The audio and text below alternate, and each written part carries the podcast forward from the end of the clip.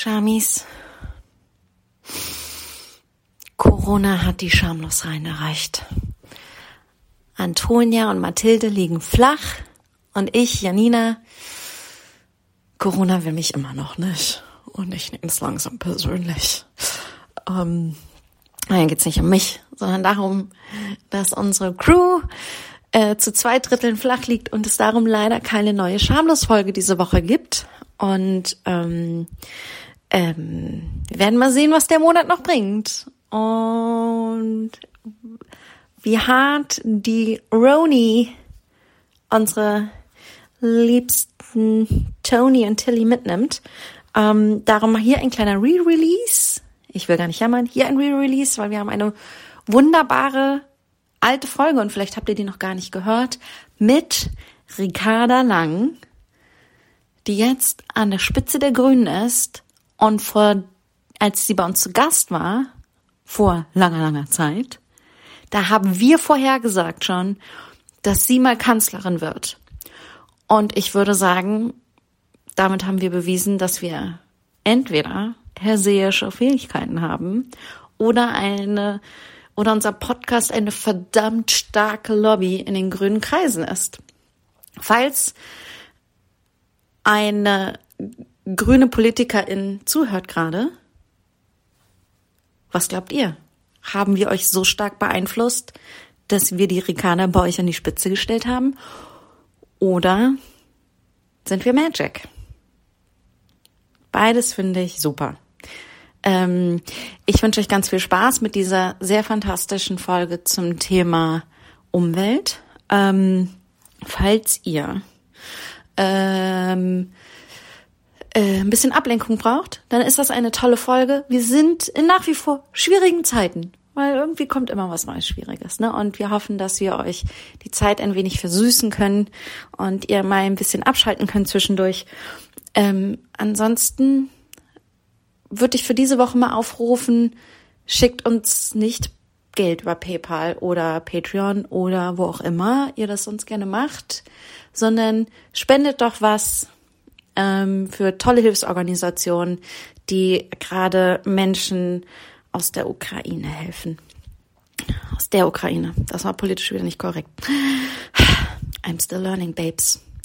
Und ich hoffe, ihr habt eine wunderschöne Woche. Ich schicke euch Knutschers und hoffe, Zeroni hat euch nicht erwischt. Viel Spaß. Warum ist es so normal, dass blutige Babyrobben auf Kinderzeitschriften drauf sind?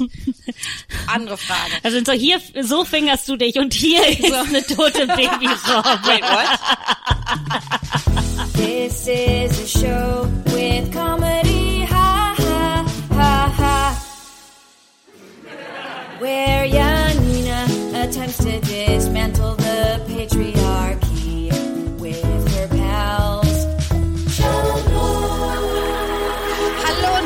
willkommen zu Schamlos, dem Podcast für niveaulose FeministInnen und Umweltsäue. Ich bin eure Flugbegleiterin für heute. Mein Name ist Janina Ruck und bei mir wie immer meine zwei PilotInnen, ich muss euch, das muss ich gar nicht so Glaub- Pilotinnen, Mathilde Kaiser. Ah, hallo, hallo, ja. Hallo. Ui, das wird noch eine Stunde. Ui, ui, was für ein Einstieg. Und Antonia Bär. Hallo. Schön euch zu sehen. Also wir fliegen heute. Oh ja. Übelst problematisch. Ich will noch mal ganz kurz aber anmerken, ich finde das, ähm, ich finde das ganz großartig, dass du dich selber zur Flugbegleiterin gemacht hast und Mathilde und mich zu äh, äh, PilotInnen. Also ich fühle mich, äh, fühle mich sehr gewertschätzt. Ich finde, das ist ein, das ist ein cooler Move, äh, ähm, den sich andere Hosts äh, abgucken sollten. Andererseits glaube ich, würde ich, dass ich so viel mehr Spaß haben würde als Flugbegleiterin als denn als Pilotin. Okay. Hallo und herzlich willkommen. Mein Name ist Janina Ruck. Ich bin Ihre Flugbegleiterin für heute.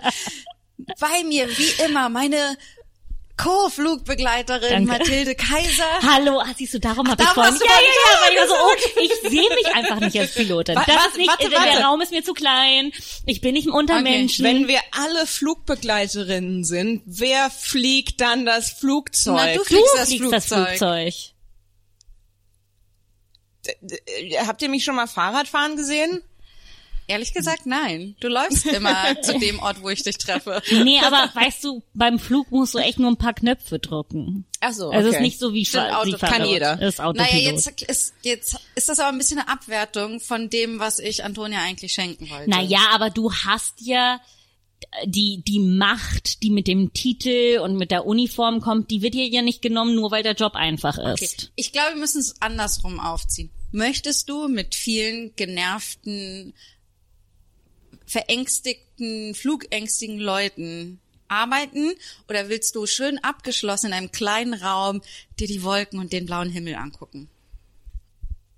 Ähm,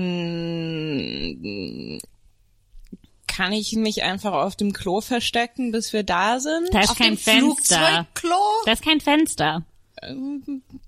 Ja, aber dann Speaking muss ich InDesign. Ähm, echt?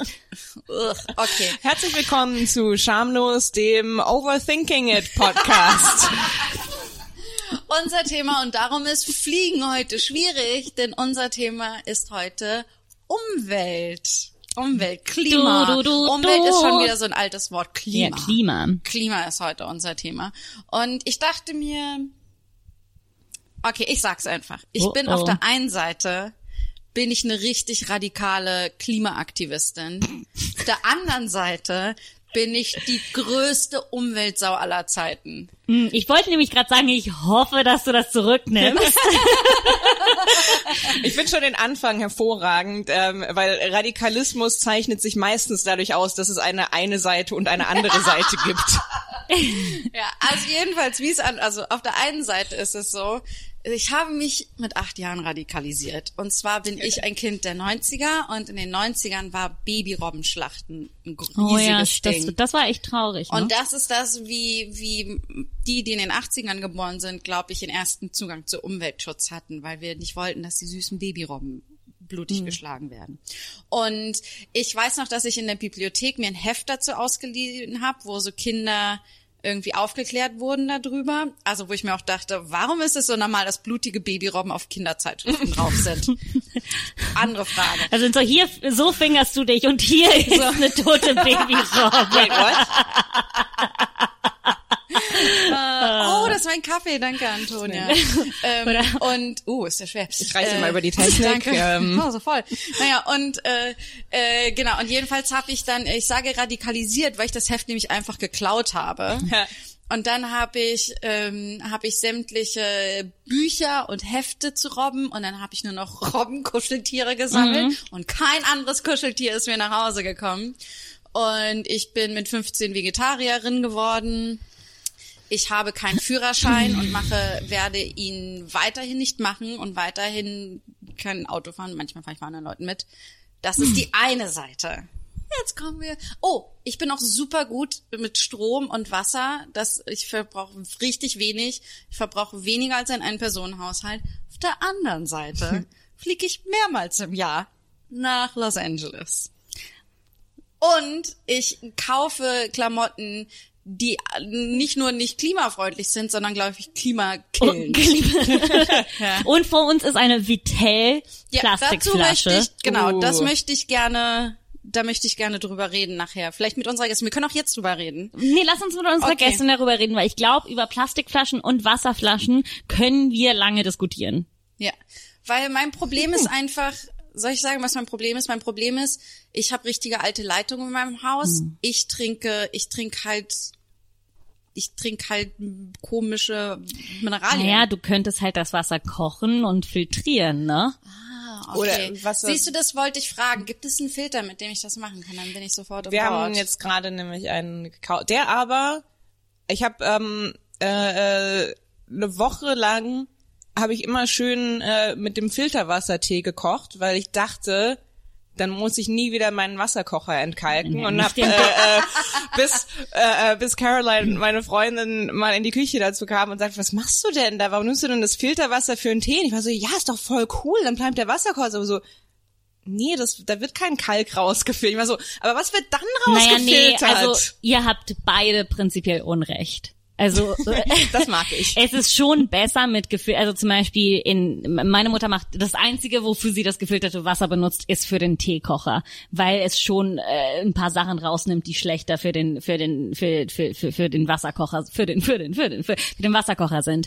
Äh, aber natürlich filtriert es nicht das ganze Kalk raus. Also du Yeah. musst ihn dann nicht nie wieder entkalken, nur halt weniger oft. Naja, ich habe das mal, ich habe Was für Content, muss ich nur sagen. Also hier ist Feminismus und Umwelt sind gerade radikalisiert durch unser Wasserfiltrationsgespräch. Ich- ich bin du, mir es aber da- fängt im Kleinen an. Ich es möchte, fängt im Kleinen an. ich möchte ganz kurz sagen, aber ich habe das gegoogelt und äh, das stimmt aber auch nur für manche Wasserfilter und wiederum, also der, den wir haben, der filtert so ein bisschen raus, aber nicht Aber alles. warum und habt ihr einen Kackfilter gekauft? Wow, okay, okay, okay, okay. fighting words. es tut mir so leid. Oh, es tut mir leid. ähm, aber ich habe, äh, oh.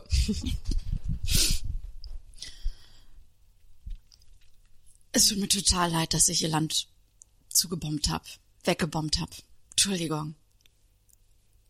ähm, okay, ist ist das ist das alles? Also ich meine, das, sie haben Kriegsverbrechen begangen. Ja, ja, ich weiß. Aber sie will, also, aber als sie dann gesagt haben, dass ich niemals den Britta-Filter benutzen darf, okay, der einfach eine, eine wichtige, wichtige deutsche Marke ist, ja. Und einfach wirklich wichtig Und für unser deshalb haben sie Umweltbewusstsein. Luxemburg zerstört? Ja, ich, also, es tut mir wirklich leid, weil Luxemburg ja auch so schnell weg ist, ne?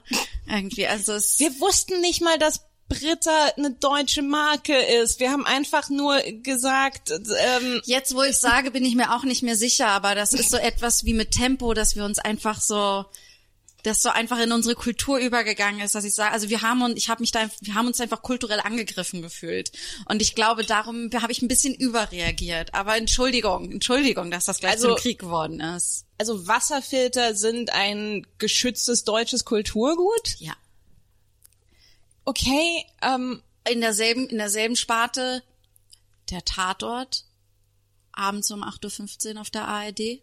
okay, wa- was hätten sie gemacht, wenn wir den Tatort beleidigt hätten? Na, dann, wenn sie nicht so nah bei uns wären, dann hätten wir die Atomwaffe-Bombe eingesetzt. Bitte, bitte, bitte, bitte. Äh, ich, können Sie Belgien nicht komplett zerstören? Wir haben doch nur gesagt, dass Sauerkraut nicht das einzige fermentierte Gemüse ist. Bitte. Ich weiß, dass Sauerkraut für Deutschland so ein wichtiges Symbol ist, aber Belgien ist ein ganzes Land. Wir haben schon Luxemburg nicht mehr. Äh, die Niederlande ist auch bald vorbei. Aber ich verstehe, warum, warum, warum ist es Ihnen so wichtig, dass Sie andere Gemüsesorten fermentieren können? wir wollten doch nur darauf aufmerksam machen, dass, äh, dass es was anderes gibt. Aber also Sie müssen doch meine, meine Sauerkrautfragilität verstehen. Okay, wir verstehen Sie. Wir, wir, vielleicht können wir einen, einen Kriegskompromiss machen. Ja. Ähm, wir, Haben Sie sich mit Korea abgesprochen? wir können, Sie kommen ja jetzt mit Kimchi. wir können keinem das Recht auf Fermentation nehmen.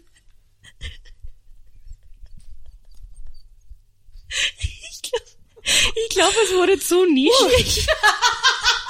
Ich glaube, nischig ist heute unser Ding. Ja. Sind, Speaking of Fermentation, eine wunderbare Art und Weise, Sachen nicht wegzuschmeißen und Gemüse länger haltbar zu machen. Speaking of green, green sein, wollte ich Würdest- gerade sagen, grün sein. Wür- Würdest, würdest du jedes Gemüse fermentieren? Ja. Habe ich auch schon. Würdest du auch eine Banane fermentieren? Nee. würdest Das du auch nicht Auberg- Gemüse. Würdest du eine Aubergine fermentieren? Eigentlich super schwierig, aber könnte man machen, 100 pro. Also ist nicht super, super lecker, aber kann man machen. Und eine Zucchini? Oh ja, super lecker. Oh. Alles, was hohen Wassergehalt hat, ist mega. Mm, Sellerie, Ja, wunderbar. Fermentierter Sellerie, so lecker. Blumenkohl. Geht auch. Tomaten. Oh, ja, die fermentieren sich quasi selbst. Ähm, wir, wir, wir Erbsen. machen jetzt hier mal ein, Äh, Erbsen würden auch gehen. Ja, würden auch gehen. Karotten. Ach, mega. ähm, Ich liebe dieses Spiel. Weil du immer gewinnst, du fermentierst alles. Man, ich, ich, ich fermentiere nicht alles. Also es gab eine Zeit in meinem Leben, wo ich das vielleicht ein bisschen mehr gemacht habe und das ist eigentlich jetzt super im Thema. Ich glaube, für mich ist ähm, Umwelt und umweltfreundliches Benehmen äh, oder klimaneutrales Benehmen In erster Linie fermentieren. in erster Linie fermentieren. in erster Linie.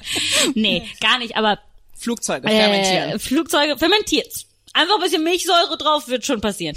Ähm, Cut to. vom, äh, vom, vom Bundestag in Berlin. Fermentiert die Welt! Fermentiert die Welt! Fermentiert die Welt! Ähm, wer fermentiert? wir! Wer fermentiert? Wir! Äh, Entschu- Entschuldigung, ich glaube, ich bin, ich dachte, das wäre eine Feminismus-Demo, aber Ja, es ist eine ja, ja. Fem Fermenta, Fermentationismus. Fer Wissen Sie, wir mussten es in Oh. einen Ismus machen, weil ansonsten wird man von der Politik nicht ernst genommen. oh, okay. Und Aber es ist schon sehr nah, ja. Ja, aber also wir, schon. wir, wir feminieren nicht, wir femi, fermentieren. Fermenti fermentieren. Genau, also es ist so, was wir mit Gemüse machen, ist das, was, was die Feministen mit dem Patriarchat machen. Das ist einfach sehr viel Salz drauf massieren, rausmachen. So würden wir den, Also so würden wir- so würden wir das Patriarchat, Patriarchat auch auflösen. auf, auflösen, genau. Salz drauf, Ja, Zwei Prozent, einmassieren. also per Gewicht. per Kilo? Äh, Also per Gesamtgewicht vom Ah, Mann, also oder von der Ja. Macht okay, also, Person. also ihre Lösung fürs Pa- Patriarchat ist, Männer zu fermentieren? Ja. Ja. Ist das nicht schlecht, wenn man die Männer noch haltbarer macht? Ich meine, die kleben sowieso schon an ihren äh, äh, ähm, äh, Posten im Aufsichtsrat und so weiter. Und wenn die dann noch haltbarer werden, Aber, ich weiß aber, nicht. aber wissen Sie, was man machen muss, wenn man fermentiert? Man muss, was immer, den Körper in ein Einmachglas machen. Und dann Und schließen. zuschließen. Und dann lässt man die da drin. Und die dürfen, die muss man dann einmal in der Woche aufmachen, um ein kleines bisschen äh, so Luft rauszulassen. Und da kriegen die auch keinen ganzen Satz raus, die Männer, ne? Also das schaffen die nicht so schnell. Cut to, zum, Ferment, zum fermentierten, zum fermentierten Patriarch. Äh, mach den Deckel auf! Klonk, klonk, klonk, klonk. Kann jemand den Deckel aufmachen?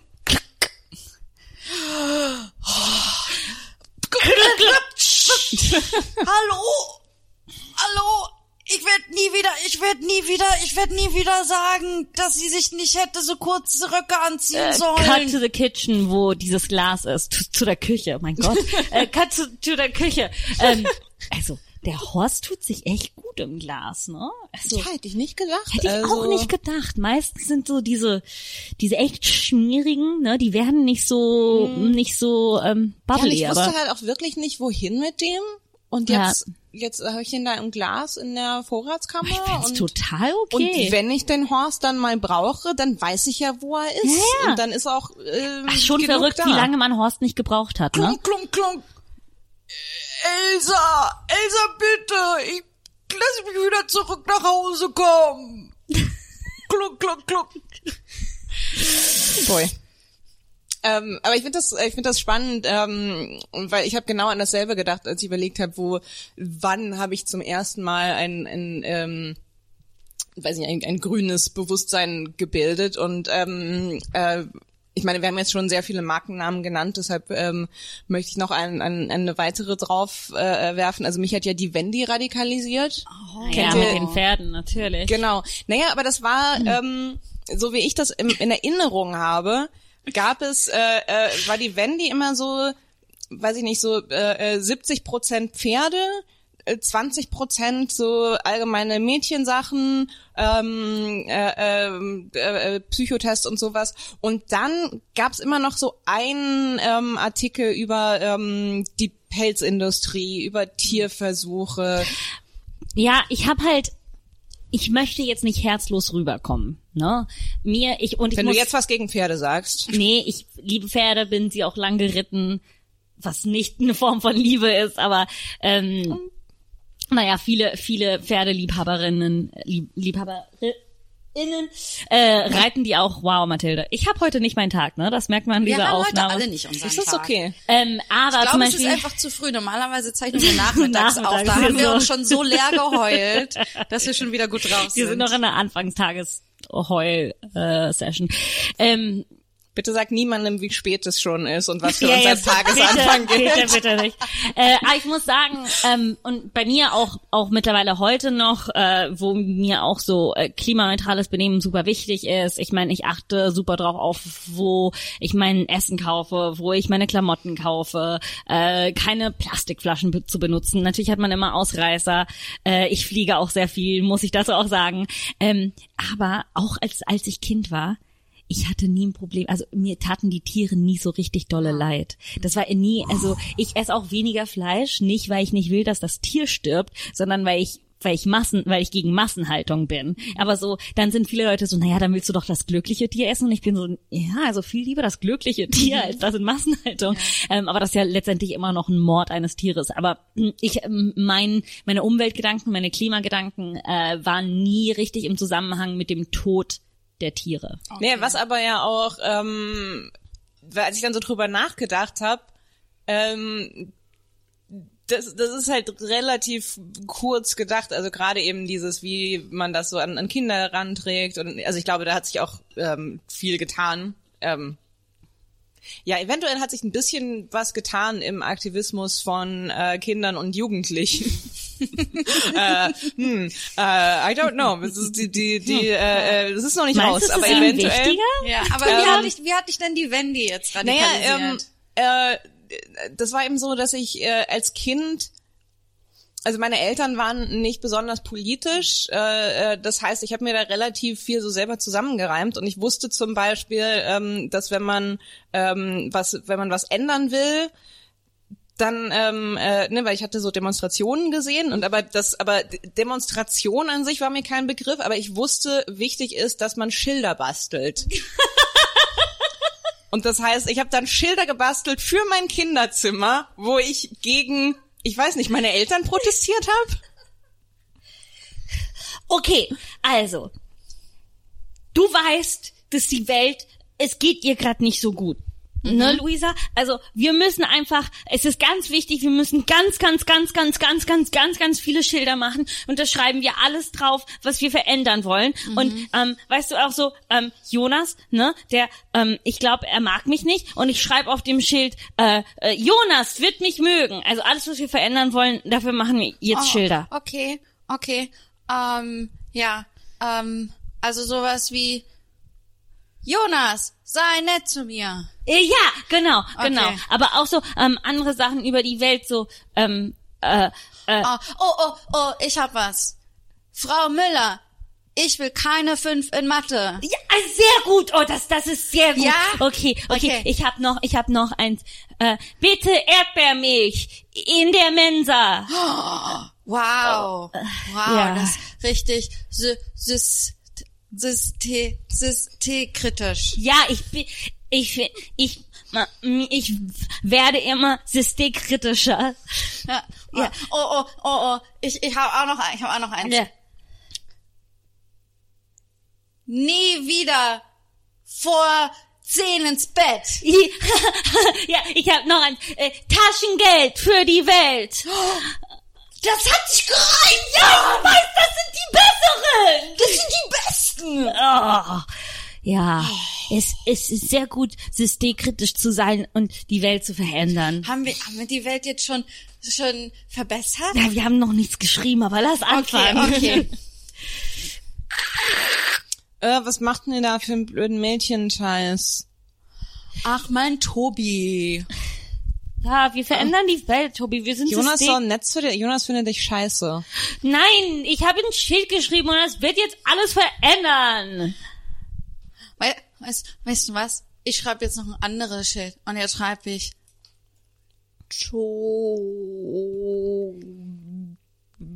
Tobi. Schilder schreiben dauert ein bisschen. Das sind große, große Buchstaben. Nicht Musst ja auch meistens immer ausfüllen, damit ich es besser lesen kann. Oh. Schreibt man so mit einem oder mit zwei O? Zwei O. Oh. Fie. Fies. Wow, so habe ich das noch gar nicht gesehen. Hast ja auch noch nie ein Schild von uns gesehen. Ähm, Also die hoffe, ich hab so ein Kind, wenn ich nur ein Kind habe. Na, das war schon ein Schritt weiter als ich war, weil ich habe da, ich kann mich nicht erinnern, dass ich da überhaupt mit Freundinnen drüber gesprochen habe. war nur für dich. Ich hatte einfach, ich habe einfach, äh, ähm, haben einfach meinen Eltern gesagt, ich brauche, ich, ich brauche so so ein großes Stück Pappe, äh, damit ich da ähm, ähm, draufschreiben kann. Äh, Ich weiß nicht mehr, ich weiß auch gar nicht mehr, was ich für Slogans hatte. Ich weiß nur, es war einer so gegen gegen Pelz und gegen ähm, äh, da war dann so ein Pelzmantel, der war so durchgestrichen und eine Krokodilhandtasche, die war durchgestrichen. Aber und, hast du die dann ähm, selbst, warte mal, hast du die selbst gemalt? gemalt oder, Oder- hast du die Ja. ausgeschnitten? Wow. Du hast eine Krokodilhandtasche gemalt? Also und keine Ahnung, ob man erkannt hat, dass das eine du Krokodilhandtasche Designerin war. werden Ja. können. Ich habe ein Buch über die Gorillas geschrieben mit einer Freundin, weil weil die Gorillas ausgestorben sind. Stimmt, das war auch ein Das war Ding. richtig hart in den 90ern. Aber zum Glück äh, hat sich das jetzt alles äh, gelegt, dank den Büchern und den Schildern. Ja, wir haben unseren unseren Aktivismus gut durchgezogen. Äh, fermentiert quasi. was, ja, was sind die, was sind denn eure größten gerade Klimadinger, an die euch so sehr beschäftigen? Also für mich äh, sind die Sachen, die mich am meisten beschäftigen, äh, Herkunft von Lebensmitteln und ähm, Not surprised. ja, not surprised. Ja, Mathilde isst gerne. Ah, Mathilde Äh, kocht gerne. auch. Ja, aber vor allen Dingen ähm, auch so, was unsere Beziehung zum Konsum von Fleisch ist, ist etwas, womit ich mich sehr viel beschäftige. Ähm, und dann halt so so Kleinigkeiten, an die ich mich einfach gewöhnt habe über die Zeit, Ja. so all- Müll zu trennen und eine, eine Aluflasche mitzuschleppen und so. Ja, zum Thema Konsum Fleisch. Ich dachte mir, weil mein Bruder super gerne Fleisch isst und jetzt so eine super fancy neue Küche in seiner Wohnung hat, dass ich ihn zu seinem Geburtstag, es gibt so Crowd Ja, ja, Butchering, die sind dass super. ich kauf dir eine Kuh oder Ja, sowas. ja, die sind echt super. Und dann, aber als ich das dann so ausgewählt habe und dann stand dann 50 Prozent der Kuh sind schon verkauft. du kaufst jetzt den und den Teil der Kuh. War ich so, ich weiß nicht, ob ich das kann.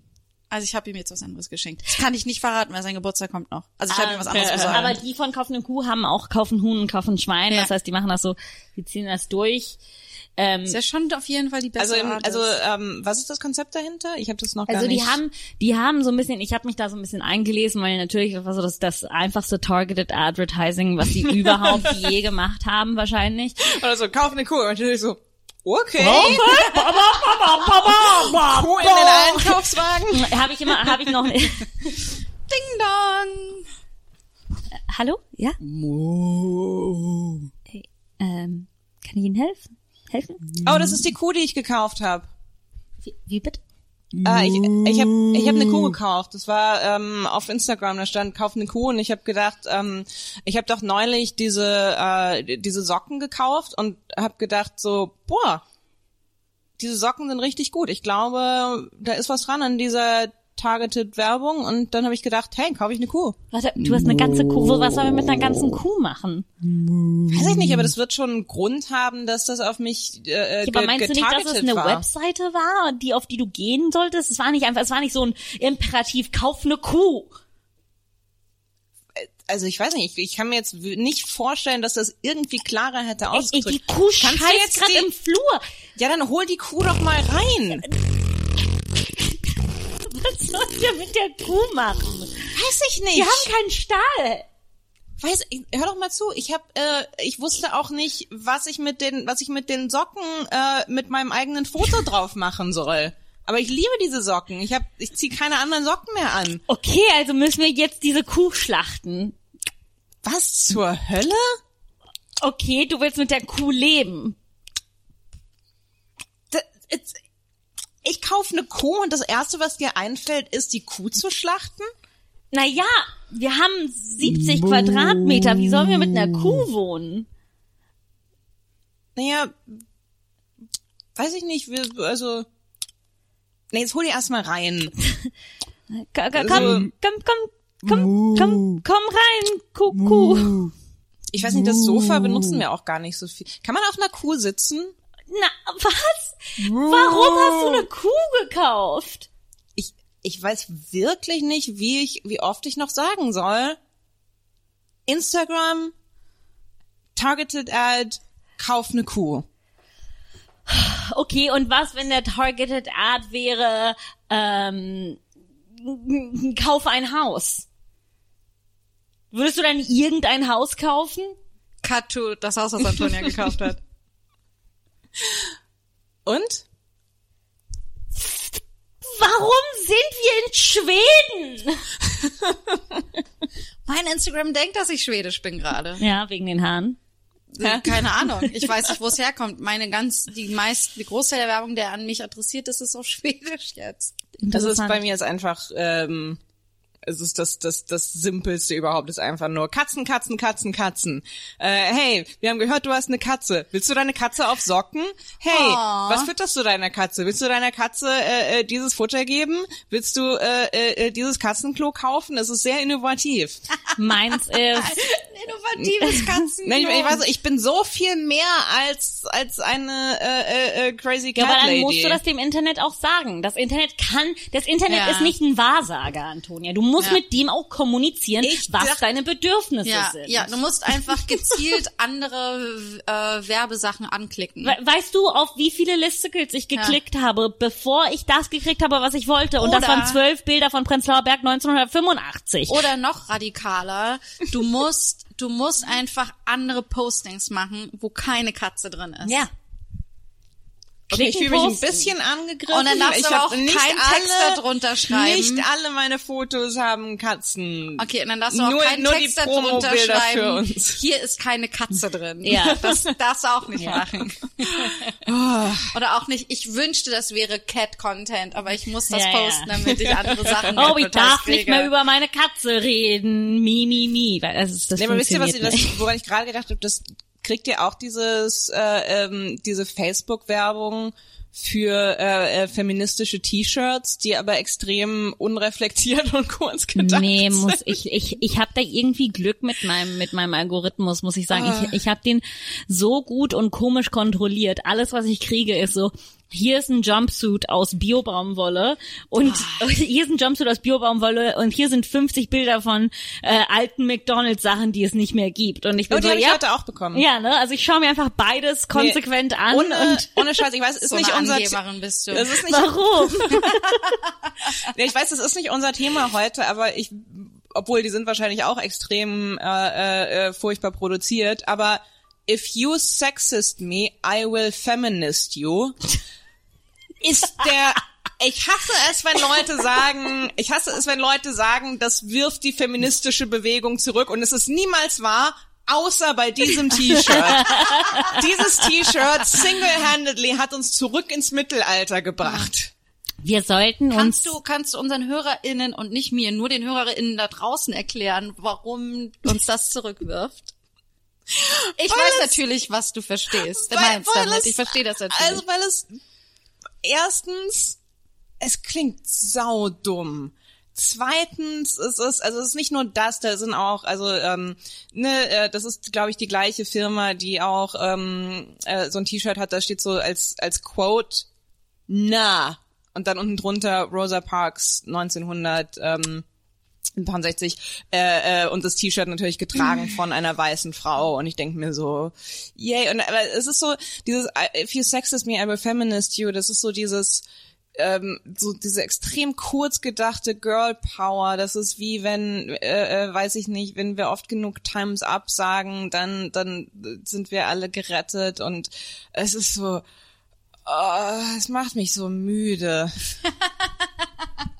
Okay, es ist dir zu kurz gedacht. Es ist alles so verkürzt, dass es schon wieder ist problematisch einfach- Ich habe ist, halt, ja. ich habe irgendwie ein Problem damit, dass jemanden zu Feministen ein Verb ist. Also wie feminist man jemanden? Ja, es ist auch dieses so, ja, ich muss mich mit keinen strukturellen Dingen und ich weiß, das ist wie gesagt, das ist absolut ähm, mein äh, äh, persönliches Ding, dass ich einfach gerade diesen Slogan so unglaublich dumm finde. Ich, ich weiß, Slogans sind sind super wichtig und die können es, aber ich ich habe einfach, also ich zweifle einfach an dem kollektiven Potenzial von If you sexist me, I will feminist you. Es ist so, nee, if you sexist me, ähm, dann weiß ich nicht, dann äh, äh, im schlimmsten Fall äh, heul ich dann. so.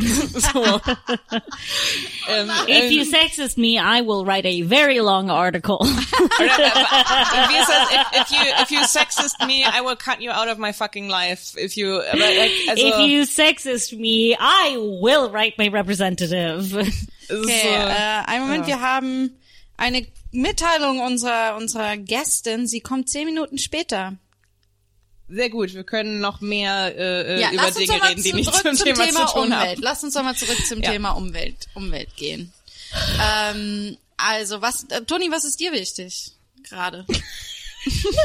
Das Fragezeichen auf ihrem Gesicht. Das ist mir wichtig. Ähm,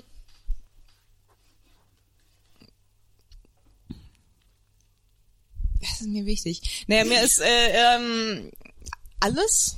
Mir ist so alles wichtig. Nee, aber Ich was finde, alle machst Umwelt- du zum Ähm, Beispiel?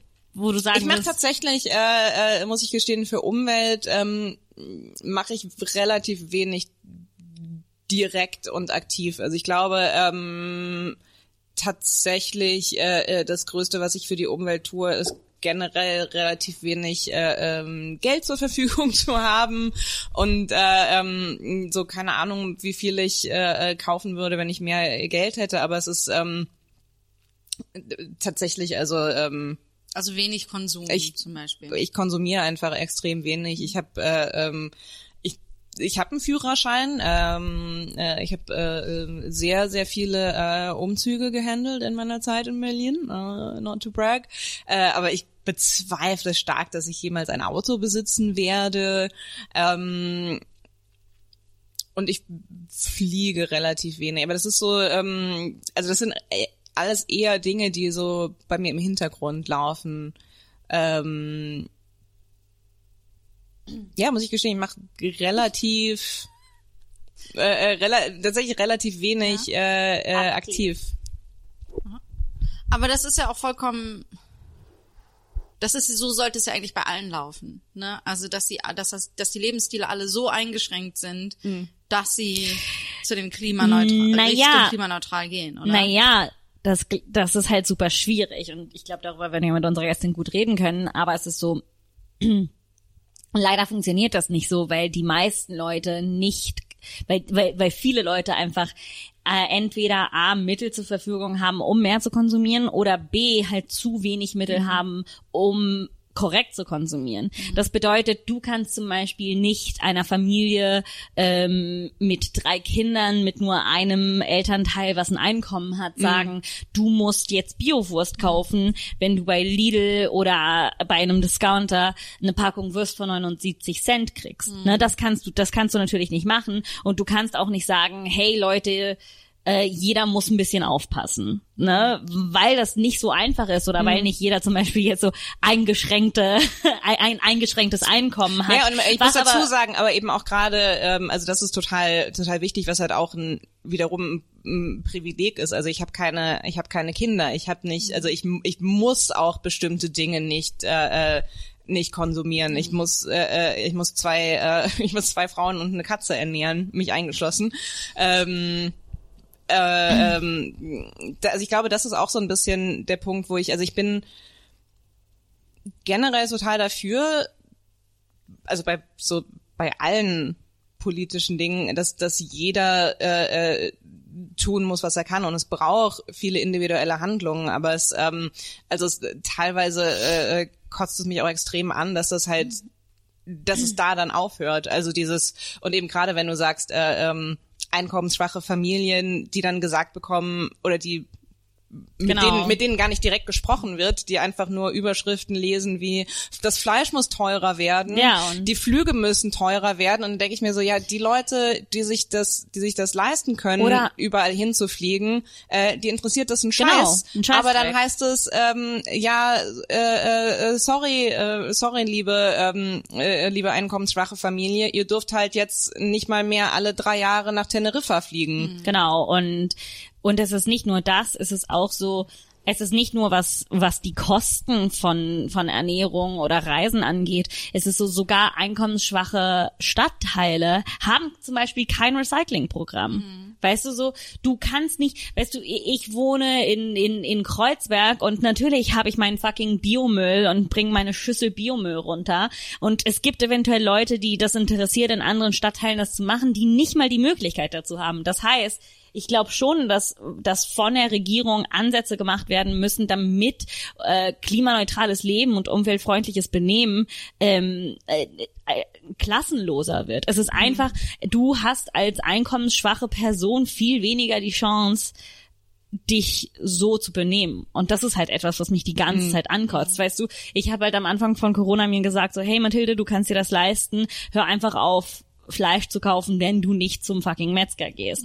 Aber, oder, zu dem Bio-Ding, bla bla bla, ja, hier ist Dem eine ganze Kuh. Bio-Tiermörder. Ja, dem Bio, der, der nette Tiermörder, der, der die Tiere gut mördert und gut zerlegt. Ähm, und aber auch für mich bedeutet das so, okay, das heißt, du isst dann nur was einmal in der Woche Fleisch, weil auch wenn ich mir das leisten kann, ist es nicht ich, es ist eine nuancierte Diskussion und ich freue mich mit unserer Gästin darüber zu reden, aber es ist halt letztendlich auch ein Klassenproblem und wir können Ja. nicht sagen so, ähm, wir können es uns leisten, warum kannst du es nicht? Und vor allen Dingen Ja. veränder das Benehmen einer ganzen Gesellschaft. Ja, aber ich finde, aber ich finde, man müsste halt viel eher schon bei den Unternehmen, bei diesen riesigen Unternehmen, Mhm. wie zum Beispiel den großen Autokonzernen, äh, einfach, und da werden wir sicherlich nachher noch drüber, mehr drüber reden, Mhm. aber einfach schon einschreiten, dass sie gewisse Auflagen einzuhalten haben, die einfach viel höher sein müssen, als sie jetzt sind. Ja, Ja. Und dass es wirklich Konsequenzen hat Mhm. für einen, für einen Staat, wenn er sich an das Pariser Abkommen nicht hält. Ja, ja. Wenn er, das, Ja. wenn er die Ziele nicht erreicht und Also so. was mich ne? halt auch, also was mich äh, ähm, an manchen Argumentationen stört, ist, ähm, also ähm, dass eben oft äh, äh, dahinter, äh, ähm, wie er auch schon gesagt hat, so diese diese Grundidee steht, ah, wir sind alle gleich und wir tragen alle gleich dazu bei. Und dann eben aber halt auch teilweise und das das geht auch in die Richtung äh, äh, einfache Slogans. Ähm, ich denke da an den, den Post über die Delfine sind zurück in Venedig. What? Und dann eben halt dieses, äh, habt ihr das gesehen, diese ganzen Posts, man steht so, äh, vielleicht sind wir der Virus. Das ist so, nee, die, die, die Menschheit ist kein fucking Virus. Die, die Menschheit, und wenn es heißt, so, wenn es dann heißt, es gibt generell zu viele Menschen, so, dann, dann möchte ich bitte, wenn du mir so einen Scheiß erzählst, dass es zu viele Menschen auf der Welt gibt, dann bitte liste mir die Menschen auf, die zu viel sind und, und, äh, ähm, und, und, und überleg dir mal, was da für ein scheiß Faschismus dahinter steckt. Äh, äh, weil ich gehe mal nicht davon aus, dass du, dass du davon von Billionären sprichst und von, ähm, äh, weiß ich Ja. nicht, so davon, so davon, wie viele Kinder Elon Musk hat, sondern so ich, ich Wie so viele? Richtig viele. Ich Äh, glaube, er fünf. hat vier mit jemand anderem und jetzt noch ein fünftes. Ja, also heißt richtig Naja, es viele, aber ja- also es nicht, dass ja es gesagt- schlimm ist, fünf Kinder zu haben. Aber es wird ja aber, gesagt, das Beste, was du tun kannst für die Umwelt, ist keine Kinder zu kriegen. Ja, aber wie gesagt, aber es ist, aber, aber also das ist, ich, ich finde da, yeah.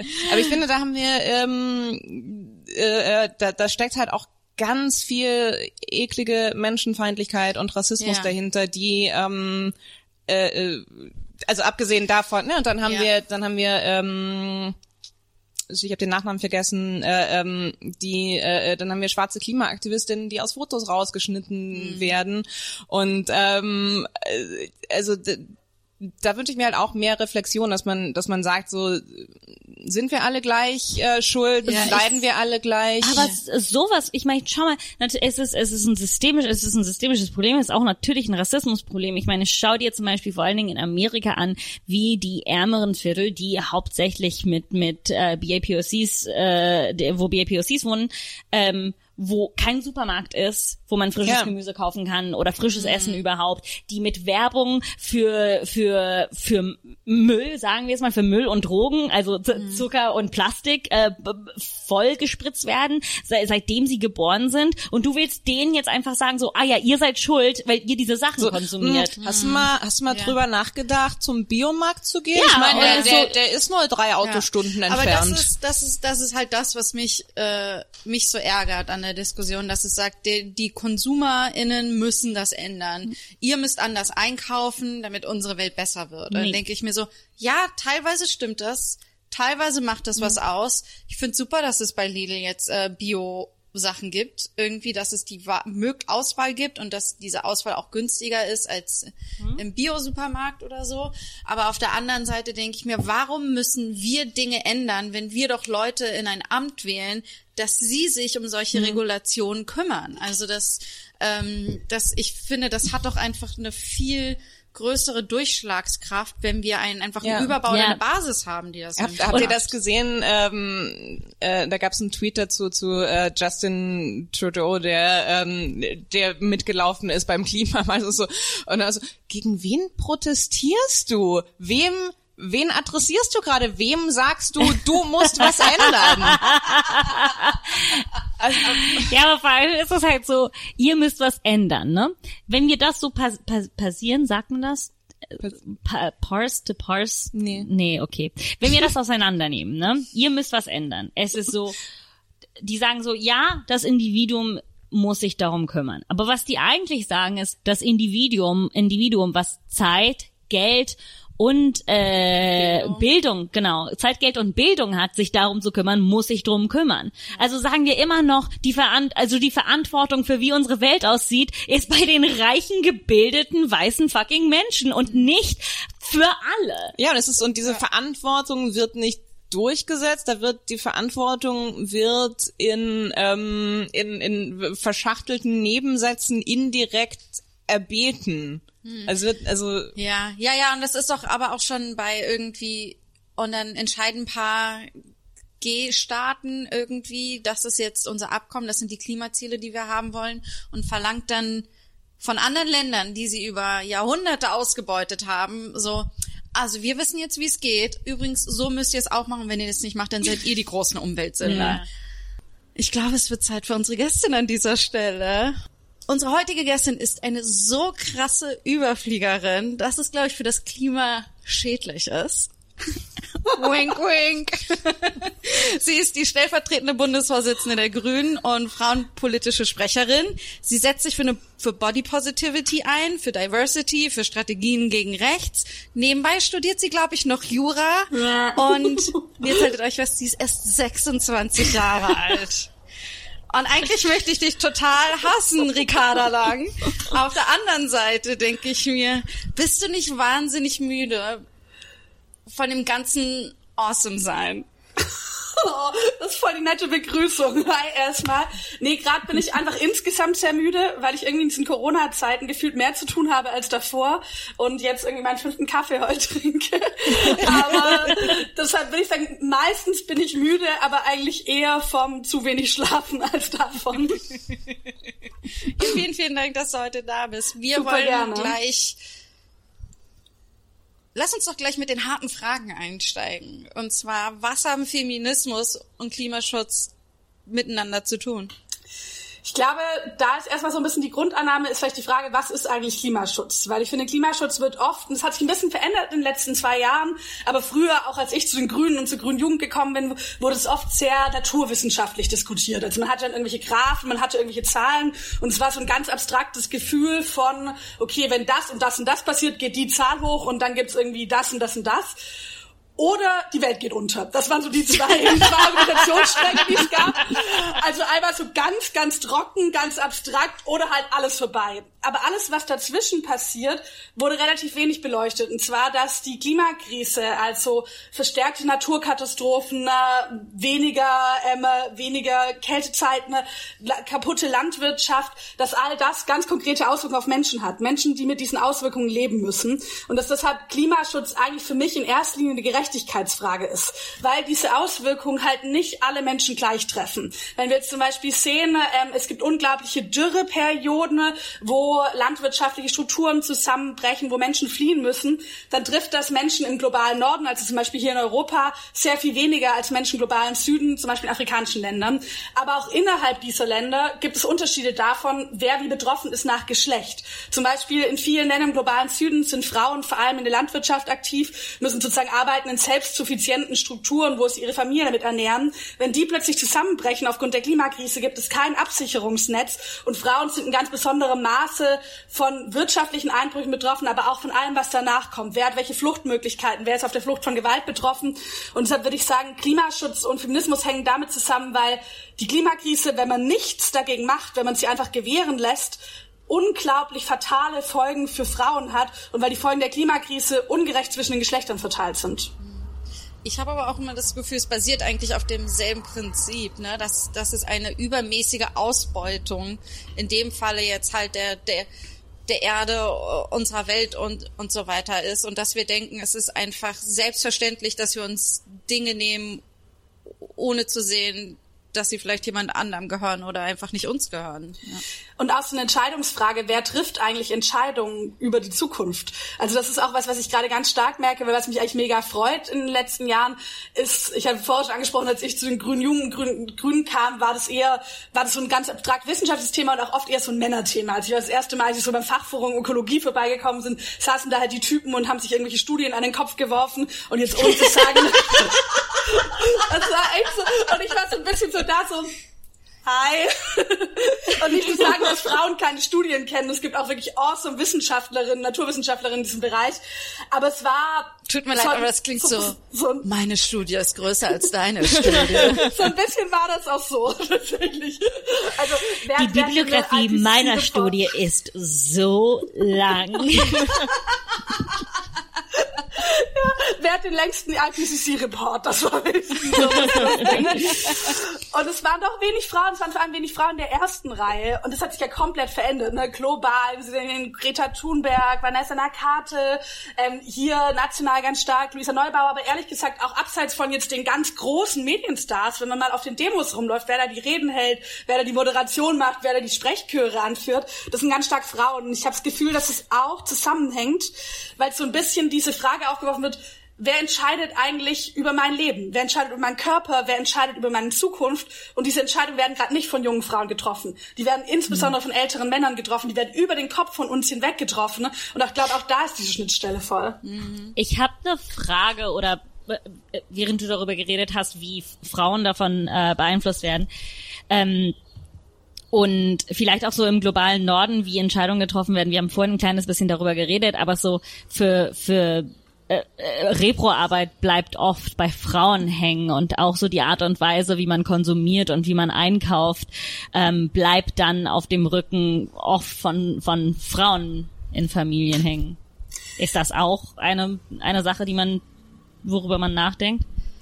Ja, auf jeden Fall. Also ich glaube, einmal werden natürlich die Ausgangslage für Reproduktionsarbeit wird total verschwert durch die Klimakrise, weil natürlich, wenn sozusagen genau. so viele Erschwernisse im Leben dazukommen, wie komme ich an Essen, wie komme ich an gutes Essen, wie komme ich an Wasser, ist dieses Wasser ähm, zugänglich, ist es verseucht, also es sind ja auch nicht nur Fragen von Klima, sondern ich würde es immer ein bisschen größer fassen, auch diese ganzen Fragen von Umweltverschmutzung. Und natürlich die Leute, die sich drum kümmern, dafür zu sorgen, dass was zu essen auf dem Tisch steht, müssen auch diese ganzen Fragen von woher kommt dieses Essen, wie ist es ausgestaltet, müssen die mitdenken, das heißt sozusagen die Aufgaben, die eh schon Frauen zukommen und die ehrlich gesagt auch ohne Klimakrise schon hart genug sind, also es ist nicht, dass man da zu wenig on the table hat, die werden total verstärkt und auch verschwierigt, schwieriger gemacht. Und auf der anderen Stelle hat man aber auch so ein bisschen in den Lösungsstrategien zum Klimaschutz, würde ich auch sagen, dass es da eine gewisse Gender-Perspektive gibt, eher in die andere Richtung, dass nämlich sehr viel stärker, nach Studien, die es nachweisen, Frauen sich Gedanken machen ne, über, wie kann ich mich klimagerecht verhalten, wie kann ich in meinem Konsum verhalten, wie kann ich in meinem Mobilitätsverhalten, haben auch durchschnittlich den geringeren Fußabdruck. Ich das aber eigentlich gar nicht so geil finde, weil natürlich, also ich finde es cool, wenn einzelne Frauen sich darüber Gedanken machen und sich anders verhalten, streiten und sowas, aber ich eigentlich keine Lust habe, dass strukturelle Probleme unserer Gesellschaft, wie wir wirtschaften, mhm. wie wir Wohlstand definieren, dass die von Frauen individuell aufgefangen werden müssen, indem wir uns noch zehnmal mehr Gedanken machen an der Supermarktkasse oder noch zehnmal mehr Gedanken machen, welches Essen wir zu unseren Kindern geben. Ich habe ähm, also ich habe da so gerade als Assoziation auch so ein bisschen dieses Thema ähm, äh, faire und klimaneutrale Mode. Und ich äh, mir ist gerade einfach nur so aufgefallen, ich sehe das nie äh, das Marketing, dass es in Richtung Männermode geht. Also es ist immer dieses ähm, äh, äh, ne, auch dieses Klischee, so eine Frauen kaufen die ganze Zeit Klamotten, deshalb Frau, du mit deinem hemmungslosen Konsum, äh, hier jetzt kannst du wenigstens hemmungslos klimaneutral konsumieren. Also so dieses, das generell Konsum auch so ein bisschen feminin ge gebrandet, gegendert ist. Mhm. Zumindest auf jeden Fall bestimmte Formen von Konsum. Also ich glaube, wir haben auch teilweise Männerstereotype, die total reinschreiben, gerade bei Sabrina Frage, also wie zum Beispiel Autos, ne, wir hatten vorher darüber geredet, also, wer hat die längste Studie gelesen, ne? äh, abseits vielleicht vom Fachforum Ökologie ja. ist es ja doch noch eher immer, wer hat das geilste Auto, wer hat die geilste Karre, wo man jetzt ja auch merkt, selbst Autos mit so Öko-Antrieben, wo man erstmal sagen wird, in die richtige Richtung, werden so riesig gebaut, dass sie sozusagen trotzdem noch, wo denkst, ja, dann kann man es halt auch lassen, ne? Also und wo, wo das total mit so Männlichkeitsbildern auch Fleisch essen ist ja sehr stark mit so einem echter Mann braucht echtes Essen und echte Nährstoffe, die man sozusagen sich aus dem blutigen Steak ich, rausschneidet. Aber ich sehe da selten, dass da so ein dass da dieser gleiche Shaming-Prozess ansetzt. Also das ist dieses, dieses hemmungslos mhm. konsumieren, dekadent konsumieren also das sehe ich ganz oft äh, mit sowas wie, wie Mode in Verbindung gebracht. Ja. Also ich, ähm, ich weiß nicht, also ich, ich kenne diese Männer-Kochmagazine, die halt so was heißen wie, wie äh, Gibt's nicht eins, das tatsächlich Beef heißt oder ja, ja. Und ich habe da noch nie gesehen, dass da irgendwelche Titel sind so so kann man auch klimaneutral seine mhm. 18 Kilo Rindfleisch pro Woche essen. Wahrscheinlich, weil es nicht möglich ist. ja. Was? Sorry. Harte Wahrheiten hier im Podcast. Aber nee, also tatsächlich stimmt es schon, diese, diese Shopping-Vorstellung ist natürlich total mhm. mit so Weiblichkeit konnotiert, ne? Und das ist natürlich auch, finde ich, wenn man über Frauen und Klimakrise redet, wenn man sich sozusagen darauf sehr stark fokussiert und sagen, wie kann ich jetzt irgendwie mein H&M Designerkleid irgendwie besser und ökologischer einkaufen? Einmal ist es natürlich wieder so, reproduziert man diese Vorstellung von der Shopping Queen irgendwie und das so ein bisschen als die typische Form von Weiblichkeit und sieht natürlich auch dabei nicht, dass die grundlegendsten Fragen vor allem eher die sind, welche Frauen stellen das eigentlich her, ne? Weil das sind ja die, also sozusagen mhm. die Frauen in den Sweatshops sitzen und diese Mode herstellen. Das sind zum größten Teil auch Frauen. Das heißt, so ein bisschen dieses Bild der Shopping Queen ähm, lässt ja eigentlich so viele Fragen außen vor, aber es stimmt tatsächlich, dass dass die Konsumfrage natürlich sich auch wieder ein neuer Markt dadurch ergeben hat. Ne? Also das ist ja auch eine Frage. Man hat sozusagen ein ökologisches Gewissen, das sich gestärkt hat in den letzten Jahren der Gesellschaft, was total gut ist. Das wird natürlich aber auch wieder total kapitalisiert. Also das ist sozusagen, mhm. und dann, dass jetzt jede Modekette hat nochmal ihre Conscious Line, die oft auch ehrlich gesagt muss man immer sehr genau hinschauen, nicht so hm. viel besser sind, was dann die tatsächlichen Herstellungsmöglich äh, Herstellungs und vor allem auch nicht, was die Arbeitsbedingungen angeht, die ganz oft von Frauen ausgetragen werden. Also die ja. Modeindustrie ist ein riesen Arbeitsmarkt für Frauen, der extrem schlimme Menschenrechtsverletzungen eigentlich ermöglicht. Wo wir jetzt schon bei Mode sind, Mathilde und ich haben durchaus, wir haben uns gefragt, wo kriegen wir ähm, klimaneutral oder ökobewusste Klamotten für Plus, Plus Size Frauen her? Das ist nämlich ja. sehr schwierig und ja. ich habe lange recherchiert, bin sehr wütend geworden, bin aufgestanden und war dann weiterhin wütend und habe dann etwas nicht klimaneutrales gekauft. Und ich habe mir, hab mir gedacht, ich bleib einfach Umweltsau. Ich, ich, ich, ich glaube, ich muss dich enttäuschen, weil ich eigentlich jetzt gar keine geilen Tipps habe. Also weil ich auch oh, so, Ricarda. Sorry, meine Recherche. aber es ist tatsächlich super schwierig. Also und es ist natürlich auch bei vielen von diesen Dingen, also was ich immer total lustig finde, ist dieses Secondhand kaufen, wo ich mir denke, boah, voll die geile Idee und alle ja. immer so, boah, kauf Secondhand und ich gehe zu ja. Secondhand-Läden und ich bin so, dieses Kleid aus den 60s passt auf meinen Unterarm drauf. Ja, ja, ja. Und oh, das ist jetzt absolut nichts mit, mit dem Thema zu tun. Ich möchte das nur an diesem Punkt einmal erwähnen. Ich habe das Gefühl, dass bei Plus-Size-Hosen, die sind so, ah, wir brauchen mehr Stoff, wir machen den einfach unten ab und bei den Hosentaschen ab und hast einfach weniger Hose. Du hast halt eigentlich, eigentlich nur einen Sack, der um deinen Po passt. Ja, das war nur so zur Seite. Aber ja, genau, aber zum Beispiel auch das, so diese, die Inklusivität der Klimaneutralität ist unter aller äh, Sau. Also es ist echt Unter so aller Umweltsau. unter aller Umweltsau. es ist einfach, es hat null Inklusivität. Es ist so, wenn du reich, dünn und gebildet bist, ist es so easy, klimaneutral zu sein, dass du dir wahrscheinlich denkst, warum machen das nicht alle? Nehmen ab für die Umwelt.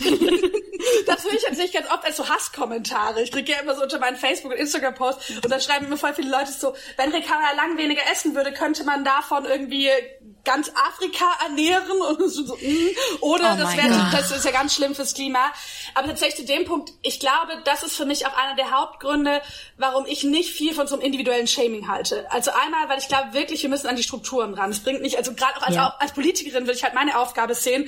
Deshalb gebe ich auch meistens keine Tipps. Also mich nervt es auch eher zum Beispiel, wenn Politikerin Julia Klöckner macht das manchmal, dass die so ist, so ihre Entscheidung und ich gebe jetzt tolle Tipps an die Leute, wie sie irgendwie anderes Schweinefleisch kaufen können, während sie halt gleichzeitig Massenschlachtungen weiterhin legal lässt, die wirklich der krasseste Ohne Klimakiller Kontrollen, sind. Genau. ohne jegliche ohne Kontrolle. Kontrollen und so nette Tierwohlabzeichen, die halt literally gar nichts aussagen. Und deshalb finde ich das auch gar nicht meine Aufgabe als Politikerin, jetzt so die besseren Menschen zu machen oder so Anleitungen zu geben, wie ein besserer Mensch wird, sondern halt die Strukturen zu ändern. Und eben, weil nicht jeder die gleichen Ausgangsbedingungen hat. Und es ist gerade auch diese Geldfrage, also wir haben bei Mode haben wir sehr stark diese Frage von, welche Frauen passen da eigentlich rein, aber die Geldfrage ist total relevant. Und das ist sozusagen, du kannst nicht einfach sagen, ja, kauft halt alle Öko ein, wenn für manche Familien überhaupt den Familieneinkauf hinzubekommen in der Woche schon eine totale Belastung ist. Ich glaube, ich würde da so ein bisschen zwei Antworten drauf sehen. Zum einen muss es halt zur Normalität werden. Da müssen gesetzliche Regelungen hin. Also zum Beispiel, indem man sagt, wie darf Fleisch hergestellt werden, muss eigentlich das, was wir jetzt gerade als den teuren, geilen Biostandard haben, das muss das Grundding sein. Auch in der Mode durch ein Lieferkettengesetz muss das sozusagen für alle Modelinien die Normalität werden, diese Sachen. Also fair und nachhaltig produziert, damit es dann auch irgendwann für alle bezahlbar ist. Und ich glaube, dass wir sehr viel stärker nochmal auch in diese Daseinsvorsorgefrage reingehen müssen. Weil eigentlich ist es auch, finde ich, eine staatliche Aufgabe, wenn wir sagen, okay, unser staatliches Ziel ist es, Klimaneutralität zu erreichen. Dann würde ich schon sagen, muss sich auch am Verhalten der einzelnen Bürgerin was ändern. Das jetzt komplett auszusparen, immer nur zu sagen, wir verändern nur die Regeln, aber ihr könnt alle eure 18 Kilo Rindfleisch im, in der Woche weiter essen. Da macht man sich auch ein bisschen unehrlich. Aber ich glaube, dann müssen wir jetzt schon sagen, wie ermöglichen wir es in allen Menschen? Da bist du ganz stark bei diesen Fragen billiger Strom, Verkehrsnetz, das tatsächlich dafür sorgt, dass ich nicht mehr auf ein Auto angewiesen bin und Lebensmittel, die gut produziert sind, trotzdem für alle erschwinglich und dann auch da dementsprechend staatlich subventioniert subventioniert sind. Ich habe mich ähm, gefragt, du hast hast mit Fridays for Future angefangen, richtig? Oder warst du da schon bei den Grünen? Ich war da sogar schon Sprecherin bei der Grünen Jugend. Ja.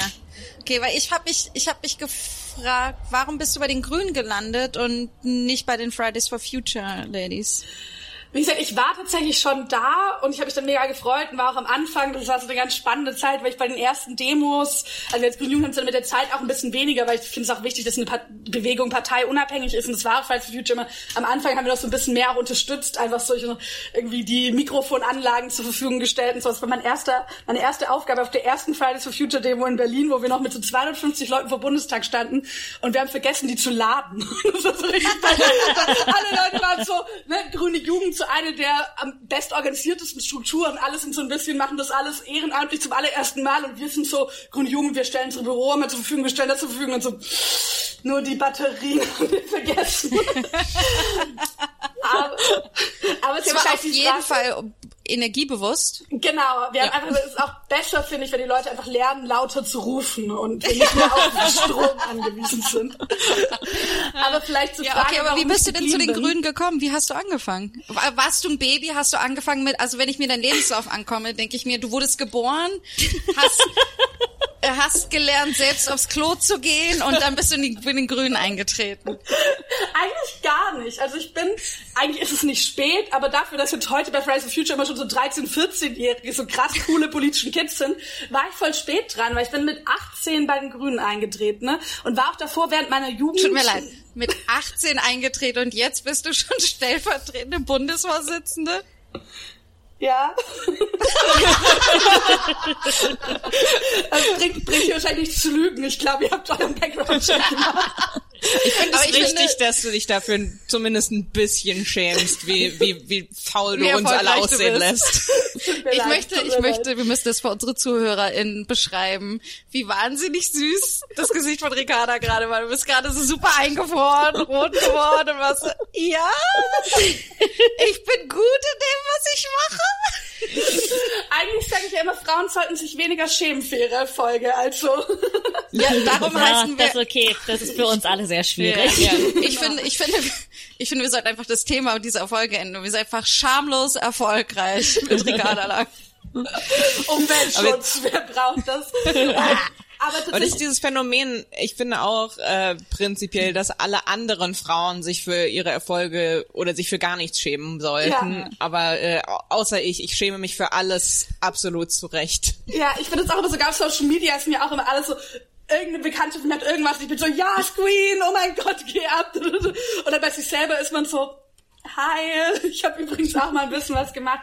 Ich meine, das also ich, ist ja auch ganz nett, wenn man jetzt nicht so super arrogant wird. Ich finde auch immer, gerade auch im politischen Betrieb ist es für mich auch echt voll die Frage immer, wie schafft man es, Frauen mehr zu empowern und zu sagen, trau dich mehr, schäm dich nicht für deine Erfolge und trotzdem nicht einfach diese männlichen Verhalten zu adaptieren, weil das kann ja auch nicht das Ziel sein. Ich finde, manchmal ist auch Frauenförderung wird auch manchmal mir zu sehr in diese Richtung gedacht von, hey, guck mal, der Uwe, wenn der in den Raum reinkommt, dann macht er erstmal immer oh, und irgendwie nimmt den ganzen Raum ein und unterbricht alle Leute und Frauenförderung heißt dann Wert wie Uwe, weil sonst hört dir niemand zu.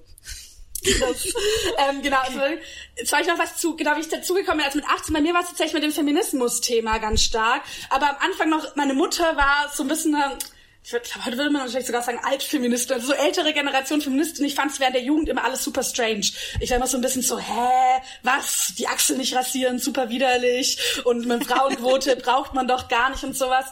Und habe dann aber so mit 18 langsam gemerkt, dass ich einfach das Gefühl habe, dass so viele Ungerechtigkeiten in meinem Leben, also ganz konkret in meinem Alltag, also wie ich von Lehrerinnen behandelt werde, anders als Jungs, dann feiern mehr aufpassen zu müssen, auch schon damals stark das Körperthema, also ich, ich werde immer auf meinen Körper reduziert, fühle mich damit unwohl.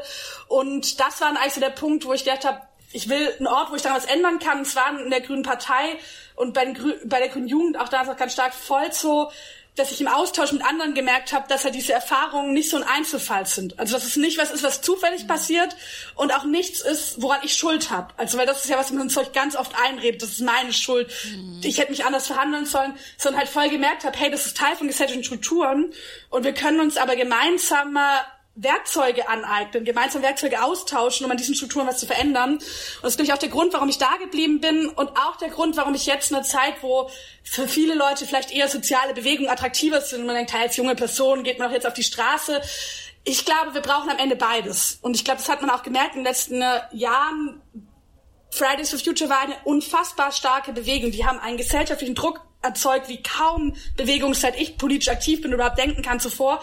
Und trotzdem ist in der Bundesregierung echt arschwenig passiert. Also das, was da als Klimapaket rausgekommen ist. Und es war für mich eigentlich, dieser Tag war nochmal so ein Tag, wo ich dachte, ja, du brauchst einen Druck von der Straße, aber du brauchst auch die Leute in politischen Ämtern, die auf diesen Druck reagieren und es nachher umsetzen. Und deshalb bin ich der Parteiarbeit treu geblieben.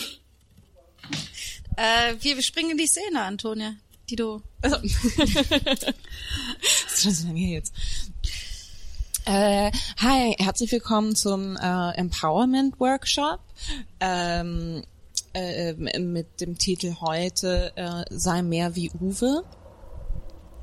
Ähm, ja, vielleicht ähm, fangen wir einfach mal direkt an und ähm, stellen uns vor, äh, so wie Uwe das machen würde. Okay. Ähm, also ich stehe normalerweise morgens auf und dann mache ich Frühstück für alle. Okay, darf ich dich Und kurz, ähm, darf ich dich kurz unterbrechen? Ja, ähm, du warst jetzt, ähm, das war jetzt sehr leise. Ah, okay. Also willst du vielleicht noch mal versuchen jetzt wirklich wie wie Uwe?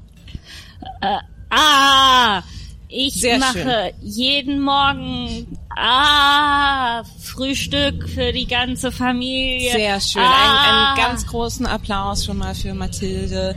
Ähm, ja, Mathilde, das hast du schon super gemacht, aber ähm, ich als Uwe, ich bin heute, heute hier, um euch ein wenig zu inspirieren. Also wir haben natürlich Uwe als Experten dabei. Oh, oh hallo, Ja. hallo Uwe. ja, und ich möchte erstmal damit anfangen. Ich weiß nicht, warum ihr alle eure Beine übereinander geschlagen habt.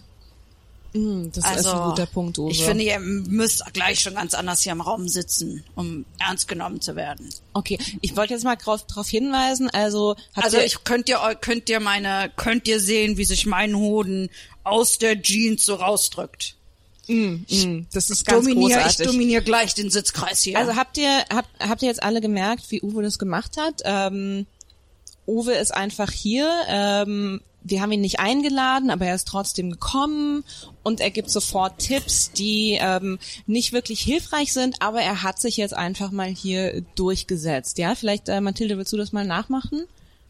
Ähm, äh, okay, äh, warum ähm, ha, hast du das Hemd an, Uwe? Okay, das Mathilde, ich unterbreche dich jetzt gerade mal kurz. Du hast jetzt eine Frage gestellt. Ach so, ja. ach so, okay. Du hast jetzt Okay, so also ich gesprochen- lasse mich dich da gleich mal unterbrechen. Ich finde, so hättest du ihr gleich antworten sollen. Und zwar hättest du idealerweise gesagt, Uwe, geiles Shirt. Darf ich deine Muckis mal anfassen? Ja. Okay. Also das also- ist aber auch eine Frage. Also sollte ich es vielleicht einfach tu- tun? Na, das ist eine rhetorische Frage. Ich sag, warum hast du mich noch nicht lang, noch nicht angefasst? Oh, oh. Schätzchen. Oh. Schätzchen, willst du einen Kaffee Oh. haben? Guck mal, ich, ich habe für uns alle mal einen Kaffee mitgebracht. Hat jemand Interesse am Schuss? Ähm, den Kaffee hat natürlich Uwe nicht selber mitgebracht. Uwe hat den Kaffee hier aus der Küche genommen und sagt jetzt, das ist seine. Das ist auch ein sehr guter, äh, eine sehr gute Uwe-Strategie, äh, die wir uns alle als Frauen aneignen können. Okay. Ähm, Genau. Ich habe da übrigens auch noch eine Studie mitgebracht, die richtig lang ist.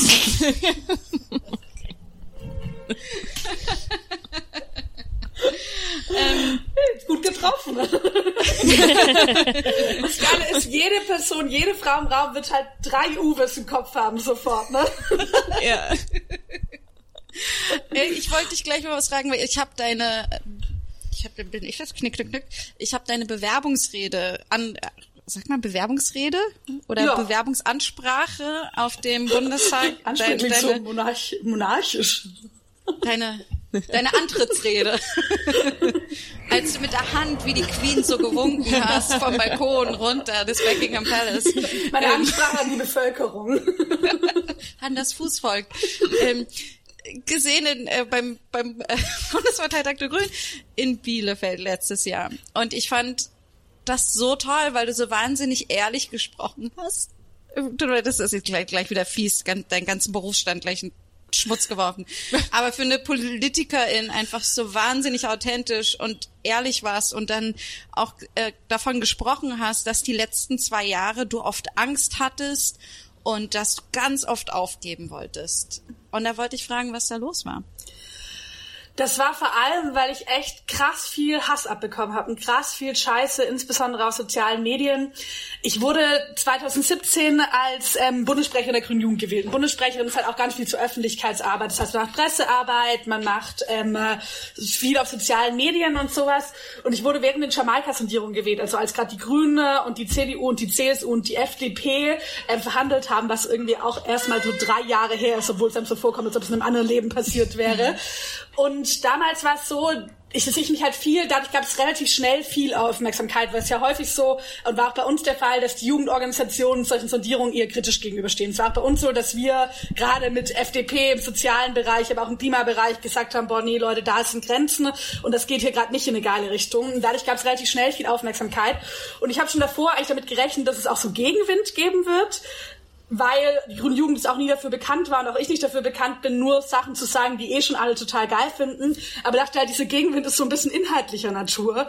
Und es war so, dass ab dem Moment, wo ich gewählt war, egal, wozu ich mich geäußert habe, also es war Gigawattzahlen beim Kohleausstieg, Abschaffung des Soli, Solis, ja oder nein, europäische Finanztransaktionssteuer. Es kam fast nur oder zumindest im ganz überwiegenden Maße, dadurch ist alles andere so untergegangen, wahrscheinlich war es gar nicht nur fast nur im überwiegenden Maße, persönliche, verletzende, sexistische Kommentare und vor allem Kommentare zu meinem Äußeren. Und es hat halt angefangen bei so Gesundheitsratschlägen. Also so jetzt zu Typen geschrieben haben, Frau Lang, wenn Sie nicht auf Ihr Gewicht achten, ist das schlecht für Ihre Herzgesundheit. Wo man sich schon mal so denkt, okay, dieser Typ, den ich noch nie gesehen habe, der mich noch nie gesehen hat, der mein Twitter-Profilbild kennt, hat, nimmt sich irgendwie raus, mir Ratschläge zu geben aber wurde auch schnell viel schlimmer, irgendwie fette Sau, widerliches Stück Scheiße, bis hin zu Morddrohungen, Vergewaltigungsdrohungen. Und ich hatte einen Moment, der echt hart war. Das war im Sommer danach, also Sommer 2018, da hatte ich einen Klimapass gefordert. Das heißt, dass die Menschen, die ähm, in Staaten, insbesondere pazifische Inselstaaten leben, die durch die Klimakrise verschwunden gehen. Also da gibt es ein paar Inselstaaten, die verlieren einfach ihr Zuhause. Also denen wird halt buchstäblich die Lebensgrundlage unter den Füßen weggespült, dass die die Möglichkeit bekommen, über einen Klimapass in die Europäische Union zu migrieren und halt eine würdevolle Migration zu machen, dass man nicht erst wartet, bis die fliehen müssen, sondern sagt, hey, wir als Staaten des globalen Nordens haben besondere Maß zur Klimakrise beigetragen. Das heißt, wir tragen auch die Verantwortung, euch ein würdevolles Leben zu ermöglichen. Und daraufhin kam ein riesiger Shitstorm. Das war wirklich, da kamen halt hunderte Kommentare pro Minute, Mails, Anrufe bei uns im Büro.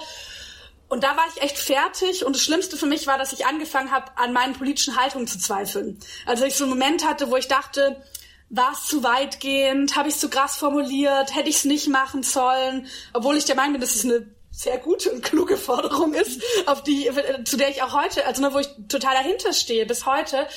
Und das war aber so ein Punkt, wo ich echt einfach, da war ich fertig, da ging es mir wirklich schlecht. Ich bin dann erstmal zu meiner Familie gefahren.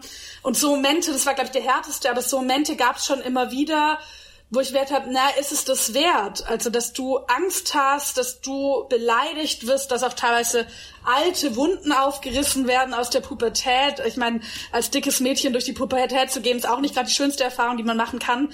Ähm, da wurde vieles auch wieder aufgerissen. Ja, das waren, glaube ich, so Momente für mich.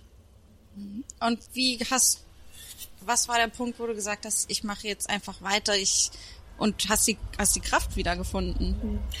Ich hatte einen so Moment schon im Januar 2018, das war mein Geburtstag, lustigerweise, und da hatte ich das mal frei. Weil normalerweise ist man immer so in diesem Alltagsgeschäft, halt irgendwie von morgens bis abends Termine.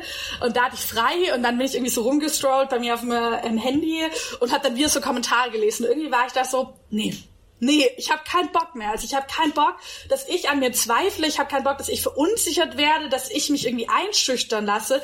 Und bis dahin war ich oft so ein bisschen so, ich wollte ja nie darüber reden, ehrlich gesagt, weil es mir auch ein bisschen peinlich war. Weil ganz viele dieser Kommentare, die man bekommt, sind auch super peinlich. Und das sind ja nicht immer irgendwie ausgefeilteste, poetisch hochwertige Vergewaltigungsfantasien, ähm, sondern das sind ja... Oh mein Gott. Oh mein Gott, poetische Vergewaltigung. Ja, Gebt euch doch mehr Mühe. Also wenn du es jetzt wie Shakespeare formuliert hättest in einer Sonette, okay. Aber so? Nein. Das, das nehme ich gar nicht als Hasskommentar an, das unter meiner Würde. Nee, man konnte echt viel so, also ich hatte einen Typ, der mir irgendwie so ein, ein Jahr lang gefühlt auf jeden Post reagiert, das war der Senf-Dazugeber 123 auf Twitter. Und mir so, komm on, Junge, das ist so peinlich. Ähm, und deshalb dachte ich mir so, bist du eigentlich zu stark und zu selbstbewusst, dich davon unterkriegen zu lassen, aber es macht halt trotzdem was mit einem. Und da war der Punkt, ich habe keinen Bock mehr und ich habe damals dann mich entschieden, ich bin tatsächlich einfach runter zum Späti und habe mir so ein Eis gekauft. Ich weiß nicht, ob ihr das kennt, das ist so meiner das geilste Eis, das es gibt. Die heißen irgendwie so Big King oder sowas. Und die haben so eine riesige, so eine Waffel und dann so ein riesiges Eis oben drauf. Sehr, sehr geil, würde ich allen empfehlen. Ähm, Ich kann zwar kein, kein, keine Tipps zu äh, ökologisch fairen Modelabeln geben, aber zu Eissorten. Ähm, Und dann habe ich damit so ein Foto gemacht, wo ich dieses Eis esse und wir hatten so Sticker aus dem grünen Jugendwahlkampf Stop Commenting on my body. Und damit habe ich so ein Bild gemacht und war halt, irgendwie habe ich so einen Text dazu geschrieben, wo ich so war, ich finde nicht, dass ich mich dran gewöhnen muss, als fette Fotze bezeichnet zu werden, sondern ich finde, dass es die Aufgabe von allen Menschen dieser Gesellschaft ist, dafür zu sorgen, dass Frauen Politik machen können, ohne als fette Fotze bezeichnet zu werden. Und das hat total viel Anklang gekriegt und seitdem habe ich dann auch immer wieder über dieses Thema geredet, weil ich auch einfach gemerkt habe, dass es vielen Leuten total viel bedeutet hat. Wir haben so viele jüngere Frauen, ältere Frauen, bis hin so, zu Nachrichten, wo so ältere Frauen waren, liebe Frau Lang, ich weiß nicht, was dieses Twitter ist, von dem Sie da die ganze Zeit reden. Also ich habe solche Erfahrungen schon in meiner Schulzeit gemacht, vor irgendwie 60 Jahren oder so. Und das natürlich als Rückmeldung zu bekommen, hat mir wieder total viel Kraft zu geben. Also zu merken, du machst es nicht nur für dich alleine, sondern du machst es für ganz viele andere Menschen, Frauen, deren Erfahrungen, die sonst alleine gelassen werden mit ihren Erfahrungen, die sonst verunsichert werden, denen das Kraft gibt. Ich habe aber auch immer das Gefühl, es ist auf der einen Seite diese totale ähm, Bodyshaming und dann aber gerade wenn es um Themen wie geht wie Feminismus und auch Klimapolitik, die so an das Existenzielle aller Menschen geht, dann wird der Hass immer besonders groß. Ne? Das, das, also wo ich mir jetzt auch denke, mit dem Pass irgendwie, also dass es so eine krasse Hasswelle das auslöst, liegt einfach, also ich weiß nicht, was in, das für ein Kurzschluss in den Köpfen vieler Menschen Ja, ist. es ist eine Art so eine Angst, mir wird das weggenommen, was ich mir erarbeitet habe oder was ich verdiene oder was oder was was ich haben soll, weil ich bla bla bla bin. Ähm, und ich glaube, das ist auch vielleicht ähnlich um in diesem ähm, Gespräch über die Umwelt ist so, wenn Leute sagen, Fleisch muss teurer werden, dann sind alle so, ah, du nimmst mir mein Fleisch weg. Und Warum? mein Auto. Mein Auto ist weg. Mein Auto ist schon langsamer und jetzt ist mein Fleisch teurer. Was kommt als nächstes? Wann wissen wir, dass wir noch deutsch sind? Ja, Aber ich ja, glaube, ja. es ist auch, äh, es ist so ein bisschen die Kombination daraus und dann aber auch natürlich mit dem, äh, wer ist auf einmal erlaubt, also ähm, wer ist auf einmal, also, ich Wem kann gar ist kein, es erlaubt? So, ja, wem ist es jetzt auf einmal erlaubt, Forderungen an mich zu stellen? Ja. Also ähm, auf der anderen Seite natürlich die die, die Leute, die irgendwie als respektabel und ähm, äh, Autoritäten gelten, stellen diese Forderungen nicht. Äh, deswegen sind sie bequem, deshalb sind sie Autoritäten. Ähm, aber eben halt auch so dieses so, jetzt, jetzt kommt auf einmal, jetzt kommen auf einmal junge Frauen und stellen mir, stellen Forderungen, äh, die sehen noch nicht mal, die sehen noch nicht mal so aus, wie ich mir vorstelle, dass eine Frau auszusehen hat. Manche von denen sind vielleicht nicht mal weiß. Ein Es paar von so eine- denen sind auch etwas dicker. Es Es ist- ist, so, Ja, halt wirklich so dieses so, die, die Welt steht auf dem Kopf und die, Ja. das einzige, was mir einfällt, um das wieder ins Lot zu bringen, ist mein, meine äh, verfickte Dickenfeindlichkeit, mein Rassismus, mein Sexismus. Ja, voll. Ich glaube, gerade auch bei dicken Frauen ist dieses, ich meine, es passt ja perfekt, weil ihr äh, Podcast ja schamlos heißt. Es ist ja auch gesellschaftlich eigentlich total so antrainiert, dass dicke Frauen eigentlich nicht so viel machen dürfen, außer sich zu schämen. Also sozusagen, wenn man als dicke Frau sich rausnimmt zu existieren, dann sollte man ja, oder zumindest man sich muss das schon als. Vollzeitjob machen, das Genau. Schämen. Das genau. ist ja wirklich auch diese, das, das ist ja die Phrase, auch wirklich so, schämst du dich nicht? Genau, total. So, war- so, wie kommt das? Ja, war auch bei mir, wo ich dann angefangen habe, darüber öffentlich zu reden, haben ja auch ganz viele Leute so geschrieben, ich finde es ja auch falsch, dass sie als fette Fotze bezeichnet werden oder dass ihnen jemand den Tod wünscht. Aber sie ist ja schon auch schlimm, wenn sie für Kinder so ein falsches Beispiel sind. Ich so, naja, weil ich für das Kind das Beispiel nehme, dass man auch als dicke Frau einfach leben können sollte und politische Forderungen ausstellen könnte. Also tun mir auch die Kinder von diesen Leuten leid, weil die wahrscheinlich echt, gerade falls sie selbst auch dick sein sollten, wirklich kein schönes Leben haben. Aber das ist genau dieses sozusagen, also du musst sozusagen dafür zahlen, dass du nicht hübsch bist, dass du nicht geil bist, dass du kein gutes Selbstwert bist, indem du dich zumindest dafür schämst. Und in dem Moment, ich glaube auch, wenn ich das sozusagen thematisiert hätte, also wenn ich irgendwie wahrscheinlich viele Facebook-Posts darüber gemacht hätte, wie schlimm es für mich ist, dick zu sein und dass ich ähm, jetzt nach einer guten Diät suche und daran ganz, ganz hart arbeite und ähm, trotzdem mich abends immer noch mal sechsmal bekreuzige vom Bett, weil ich es immer noch geschafft habe, dünner zu werden, dann wäre wahrscheinlich eher so eine Reaktion gewesen von, oh, die Arme, aber gut, dass sie arbeitet. Und ich glaube, genau dieses selbstbewusste Auftreten, dass ich gesagt habe, ihr habt mir nichts zu sagen, ihr habt mir nicht vorzuschreiben, wie ich auszusehen habe, wie ich zu essen habe, das ist voll das Problem. Und das ist, glaube ich, auch voll der Konnex bei diesen Klimaschutzfragen, weil ich würde eigentlich sagen, dass ich in den letzten zwei bis drei Jahren so ein neues Feindbild der Rechten, so Feindbild Klimaschützerin eigentlich ergeben haben. Frauen aus der Klimaschutzbewegung, die wie gesagt früher gar nicht so sichtbar waren, die jetzt total sichtbar geworden sind und die halt auch diese Frage eigentlich so ein bisschen finde ich, ich glaube, die stellen in Frage, wer eigentlich so das, die Deutungshoheit über Vernunft hat. Weil es war ja ganz lange immer so, dass eigentlich die Leute, die Klimabewegung, das waren irgendwie die Radikalinskis und die bisschen Verrückten und die Hippies, die nur Müsli gegessen haben. Aber eigentlich muss man ja Also ich mein, Klimaschutz sind vernünftig sie immer machen. noch, aber jetzt ist es sexy und cool. Und es macht Und manchmal auch im Eis. Müsli sind Schokostückchen. Aber ne, so ein bisschen dieses, aber wir wissen ja, was Vernunft ist. Und was ja genau gelungen ist, ist, dass insbesondere junge Frauen gesagt haben, nee, Vernunft wird gerade definiert als Status quo, Erhalt der bestehenden Machtverhältnisse, Erhalt der bestehenden Machtverhältnisse, die uns außen vor lassen, die uns ausgrenzen. Ne? Und wir drehen das um. Wir sagen, naja, eigentlich wäre das Vernünftigste, was wir machen können, jetzt einen radikalen Klimaschutz zu machen, damit halt auch in Zukunft Menschen gut leben können auf diesem Planeten. Eigentlich wäre es zum Beispiel in meinem Fall vernünftig, dass Staaten, die viel Geld haben, Verantwortung übernehmen für das, was sie in anderen Teilen der Welt angerichtet haben und damit auch Menschenrechte einhalten. Und ich glaube, diese Angst und auch dieser Hass auf Klimaschützerinnen kommt auch daher, weil viele Menschen, die den Status quo geil finden, so wie er ist, oder zumindest sich nicht vorstellen können, dass er sich verändert, sagen, dass es alle geil finden, aber zumindest Angst davor haben, dass er sich verändert, die merken, dass es erfolgreich ist. Die merken, dass sich was verändert in der Gesellschaft, dass sie eben nicht mehr das Primat erfüllt haben, dass sie sich erklären müssen, dass sie ihre Position legitimieren müssen und die nicht automatisch als das Nonplusultra an Vernunft Ja. und Staatsressort gesehen werden. Nee, überhaupt diese Definition von Vernunft.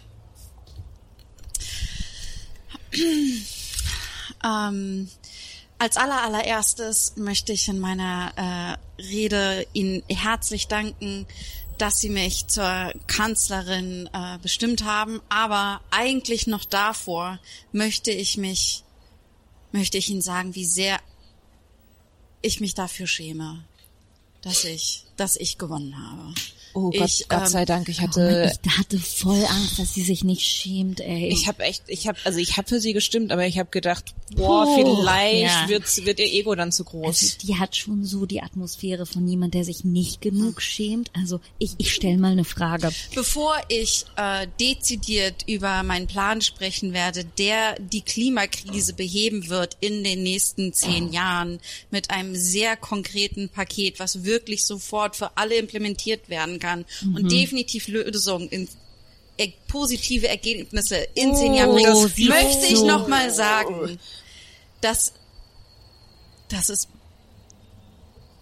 dass ich weiß, was ich für ein Stück Scheiße bin. Also, Uh, Gott sei, Gott sei Dank. Dank. Also, ja, da, dafür, für die 30 Sekunden, ne, hat sie so selbstsicher geredet. Da war ich so, die schämt sich nicht. Die denkt, die hat denkt, einen- die hat die hat einen einen Plan? weil keiner vor ihr einen Plan hatte. Okay. Ich meine, was hatten wir denn dann bitte? Ich stelle mal eine Frage. Ähm, Entschuldigung, Frau Kanzlerin. Äh, Süddeutsche Zeitung bitte. Ähm, wie oft kreuzigen Sie sich abends, bevor Sie schlafen? Ähm, also während ich zu Gott, Göttin, Gott, mein Gott ist weiß und männlich, Puh. Gott bete und und ihm dafür danke, dass er mir all diese Inspiration gegeben hat, dass ich weiß, wie ich tatsächlich die Welt retten kann mit dem Entschuldigung, großen kurze Team. Frage. Werde ich auf jeden Fall, ist das allererste, dass ich darum bete, bitte, bitte, lass mich eine Größe Null haben. Also, ich glaube, die hat diesen komischen Workshop gemacht, wo, wo Frauen beigebracht wird, dass sie wie Männer reden können und unterbrechen können. Also, das ist unter aller Sau. Hm, Ich wollte und als kurz noch Sohn mal- Uwe. Äh, äh, Frau, ich wollte kurz noch mal Im nachfragen. Spiegel Online, ja. Bitten Sie zuerst um Vergebung, bevor Sie, bevor Sie Gott danken? Das wäre jetzt schon mal äh, äh, extrem wichtig für unsere Leser. Also als allererstes sage ich natürlich, vergib mir Gott, dass ich als Frau dich überhaupt so direkt anspreche. ganz okay, klar, ganz okay. klar. Oh, Gott es ist echt, es ist ein Wechselbad der Gefühle Und dann danke ich ihm aber auch sofort, dass er mir, dass er, dass er mir die Fähigkeit gegeben hat, ein Team zusammenzustellen, das innerhalb von 20 Jahren Krebs beseitigen wird. okay. Und dass er mir die Kraft gegeben hat, dieses Team anzuleiten. Und dann breche ich in Tränen aus, dass, dass, dass ich so einen tollen Mann heiraten konnte, der, ohne den ich Durftest. niemals in dieses Amt, niemals in dieses Amt Ja. gekommen wäre. Denn wir alle wissen, hinter, hinter einer Frau steckt immer ein Mann. Und ich muss gar keine Adjektive hinzufügen, weil wir alle wissen, wer sich hier schämen muss. Und das ist nicht mein Mann. ein schönes Schlusswort. Habt ihr dieses Video gesehen aus Österreich, wo so eine äh, Politiker von der ÖVP wird so angesprochen für so eine Unterschriftenübergabe ähm, und da ist eine ähm, Aktivistin von WWF und die übergibt das und erklärt dann eigentlich so sehr sachlich und ruhig, erklärt sie ihm halt, warum sozusagen das, was gerade in dem Land gemacht wird, das total durchbricht und eigentlich auch rechtlich gar nicht möglich ist, was sozusagen an Verschmutzung von Wasser möglich ist. Und er steht währenddessen da und checkt halt nicht, dass er gefilmt wird oder zumindest, dass er so laut redet, dass man ihn hört, während er gefilmt wird und dreht sich zu seiner Kollegin, die so neben ihm steht und sagt, oder er versucht reinzureden, so, und sie redet halt einfach weiter. Aber sie hat davor schon geredet. Er versucht reinzureden, sie redet weiter. Er dreht sich zu seiner Kollegin und meint so, die lässt mich nicht mehr reinreden. Widerliches Luder. What the fuck? es ist so krass, es ist wirklich so krass. Und wirklich diese, Aber ich muss diese sagen, das Wort Luder hat gerade mein Herz so ein bisschen erwärmt, weil das so schön altmodisch ist. Das ist so, ach, das ist noch so Vintage-Sexismus. Das ist so das Luder. Ja, auch das so offen vor der Kamera zu machen. Ich hatte auch ein bisschen das Gefühl, man so back to the 50s irgendwie. Braucht gar keine sozialen Medien. Sagt aber ein Politiker vor Journalisten. Hallo und herzlich willkommen zu unserem äh, neuen Vintage Store. Ähm, Uh, sehr schön. Auch sehr Genau. nachhaltig. Auf jeden Fall sehr, sehr nachhaltig. Hier müssen Sie keinen neuen Sexismus produzieren. Sie reproduzieren einfach alte Strukturen. Das hat mich nämlich immer so ein bisschen gestört, dass ich äh, denke, das ist so ein Druck, dass wir immer mit neu, neuem, neuem Sexismus ankommen müssen. Genau, und bei Vintage-Sexismus in unserem Vintage-Laden müssen Sie sich nichts Neues ausdenken. Wörter wie Luder sind sie sind wieder zur Verfügung. Ich weiß moment, also viele, viele junge, junge Sexisten benutzen ja gerne das Wort Schlampe oder Fotze. Fotze. Und wir finden, wir haben doch schon so viele bessere Wörter früher gehabt, Ja. oder? Wissen Sie, die wirklich, da waren Wortschmiede dran. Das ist wahres Handwerk. Was wir heute natürlich auch im Angebot haben, ist das Wort Schätzchen und Fräulein. Äh, Mm. das können Sie einfach benutzen, um jede Frau äh, äh, anzusprechen. Äh, vor allen Dingen Schätzchen finden Ich wir. finde Fräulein auch immer so. Fräulein hat auch eine wunderbare. Es ist so, ich drücke die Frau runter mit einer Eleganz, die Fotze einfach nicht hat. Ja, und auch so ein bisschen so eine, diese Wärme fehlt mir. Ähm, hätten Sie denn auch was jetzt speziell für Feministinnen? Also ich denke da, äh, ähm, äh, vielleicht ein Blaustrumpf oder sowas, hätten Sie da was im Angebot? Oh, Blaustrumpf. Blaustrumpf. Lassen Sie mich mal hier drüben gucken. Oder haben wir doch dieses alte Modell. Wie hieß das Was wäre nochmal? denn mit dem Wort Schrapnelle? Uh, uh, sehr schön. Ja. Und dann hätte ich noch, ähm, äh, also ich hätte, Also ich ein könnte, hätte, Klassiker aus den 70ern, wenn Sie mehr so groovy und funky sein wollen, funktioniert immer noch Duemanze. Ja. ja, Im ja. Mann, oh, sehr Äh, schön. Und, und wenn Sie das Gefühl haben, ähm, Modernität ist Ihnen doch wichtig, ne? Wenn Sie vielleicht so, viele Leute mögen es Vintage mit Modernem zusammenzubringen, äh, kann ich Ihnen Emanzenfotze ähm, gerne anbieten. Ähm, das ist einfach eine wunderschöne Art und Weise, ein altes Modell mit einem neuen Ja, zusammenzubringen. das ist so, das ist so wie, dass man das Sofa aus den 60ern, ähm, da, da kommen wir drüben auch im, am anderen Raum, wenn Sie das einfach mit einer schönen Ikea-Lampe ne? kombinieren. Einfach okay. Das so ist auf ein dem Level guter Blend. ja. Also Ähm, wofür können wir Sie heute interessieren? Also ich interessiere mich auch so ein bisschen für Witze. Ich denke da an sowas wie, ähm, Oh, oh. Da also wir es irg- natürlich irg- hier. irgendwas mit Küche. ah, okay. Ach so, ach so, tut mir leid, ich, wir hätten sonst hier den Klassiker Blondinenwitze. Ist auch sehr schön. Oh. Aber wenn Sie was mit Küche wollen, da hätten wir jetzt auch so einen super alten. Ähm, ähm, äh, warum ist die Frau über die Straße gegangen? Warum? Warum ist sie nicht? Die Frage ist, warum ist sie nicht in der Küche?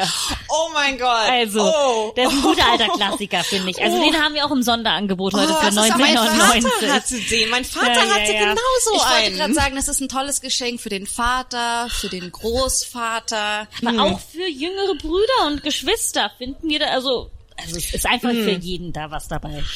Ja. Also wenn Sie wollen, ich finde es ja auch immer schön, wenn man was Sexistisches für die Mutter hat. Oder ja, also einfach sowas wie ach, mein Mann, der kann eh nicht kochen, der macht eh noch Chaos, darum mache ich es gleich lieber selbst. Auch sehr schön. Ja. Ähm, kann ich die, sie dann für sowas begeistern? Ich würde gleich das ganze Paket nehmen. Das ganze Familien, das ganze. Ich finde, wir sind heute ziemlich oldschool in unseren Sexismus äh, Ich finde das toll. Also ich habe sehr viel Spaß. Alles für dich, Ricarda. Ricarda, hast du das Gefühl, dass, ich meine, das hast du jetzt schon mal angesprochen, ähm, wie oft dein Gewicht in Zusammenhang gebracht wird mit äh, der Umwelt oder Klimaneutralität. Ähm, hast du das Gefühl, dass äh, eine Frau, die dünner ist oder die dünner erscheint, weniger Hate dafür kriegen würde?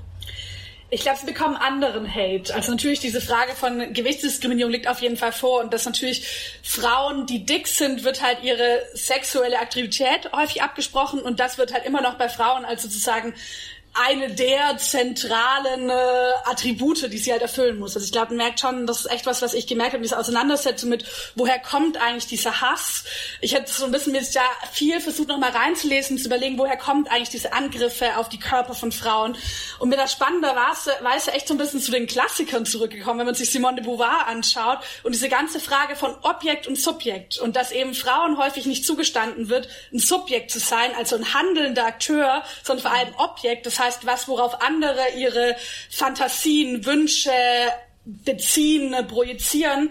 Und das macht für mich total Sinn, wenn man sich Angriffe auf Politikerinnen anschaut, weil ich eben als Politikerin meistens eher als das, was ich bin und nicht das, als ich, was ich will, be begutachtet werde oder auch bewertet werde. Das heißt, wenn man mir zusprechen würde, dass ich ein Subjekt bin, ein politisches Subjekt, würde man mich ja danach bewerten, was ich politisch will. Und dann kann man sich ja auch gern drüber streiten. Dann können Leute ja sagen, die Idee zum Kohleausstieg ist überhaupt nicht hinterdacht, der Klimapass ist nicht umsetzbar oder widerspricht meiner Vorstellung von Nationalstaat oder so.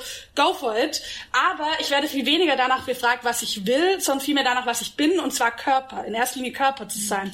Und diese Objekthaftigkeit.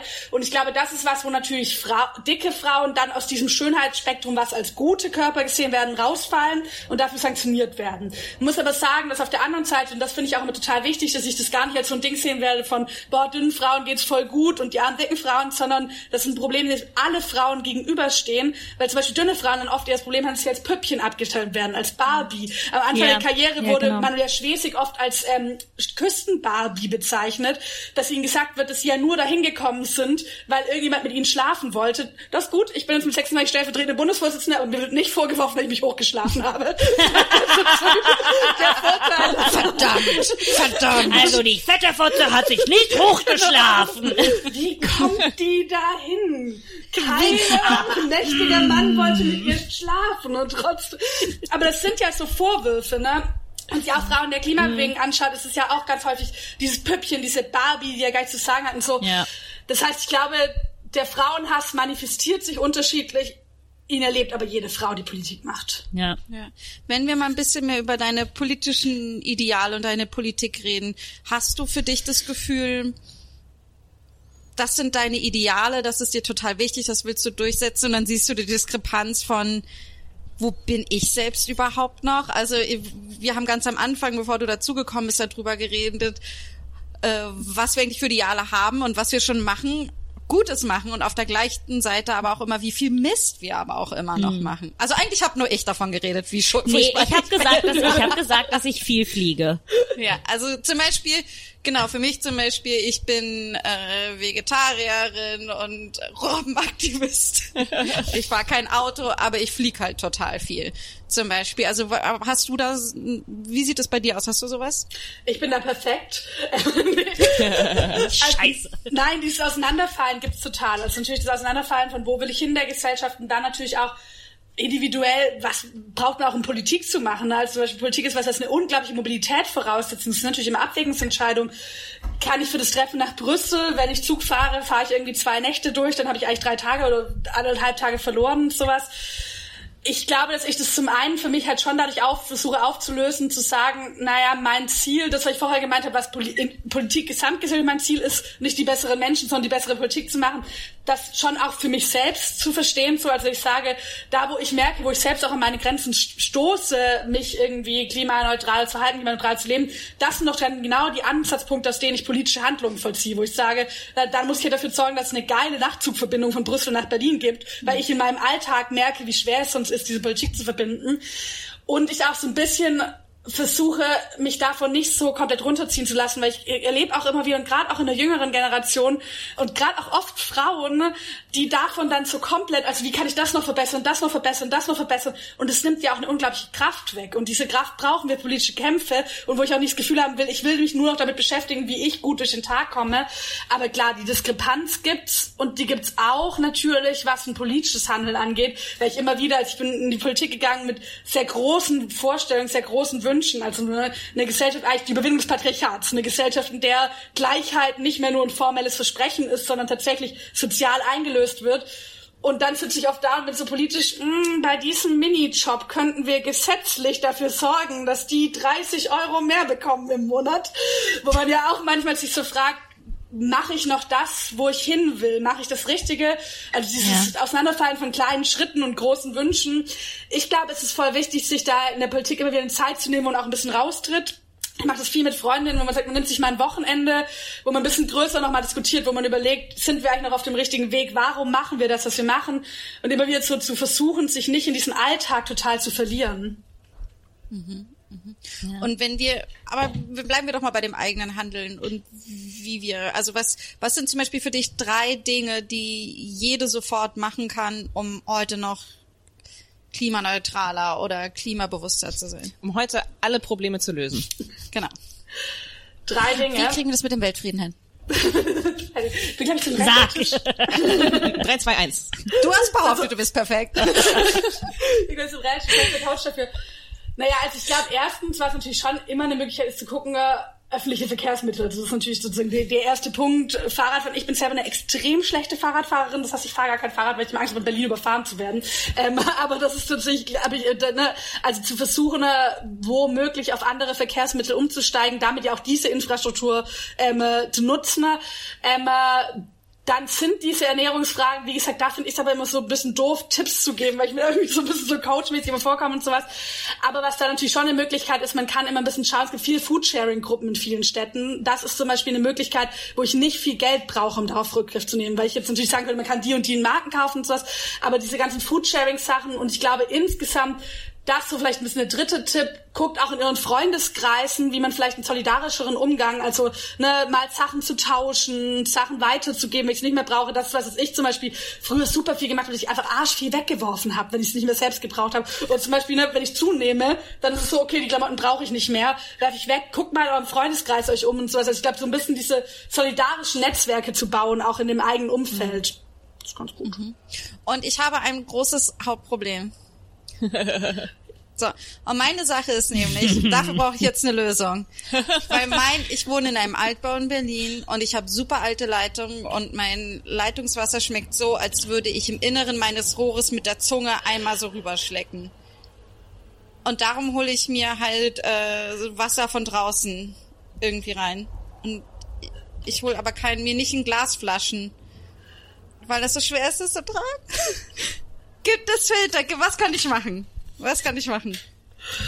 Und das ist nämlich der Hauptgrund, warum wir dich eingeladen haben, Damit du endlich Janinas Wasserproblem löst. Also tatsächlich kenne ich dieses Problem auch, weil bei uns ist Leitungswasser auch relativ widerlich strikt. Ähm, was eine Möglichkeit ist, sind tatsächlich diese Liefersachen, dass man sich sozusagen, also es gibt diese Bringmeister-Sachen und sowas, wo man es liefern lässt. Ich müsste aber ehrlicherweise zugeben, dass ich mir da nie genau den Abdruck angeschaut habe. Also das sind ja, ne, das sind ja oft so widersprüchliche Sachen. Man sagt erstmal, erstmal sieht es gut aus, dann sage ich will keine Plastikflaschen machen, also lass mir Glasflaschen liefern. Ich weiß aber ehrlich gesagt nicht, wie der Abdruck ist, was diese ganzen Liefersachen angeht, ob das nicht höher ist, als wenn ich nachher zum Supermarkt laufe und mir Flasche haue. Also das ist ein Weg, sozusagen diese Plastikvermeidung zu haben, wo ich jetzt aber lügen würde, wenn ich sagen würde, ich habe das durchgerechnet, ob es am Ende sozusagen tatsächlich das, die ökologisch sinnvollere ist.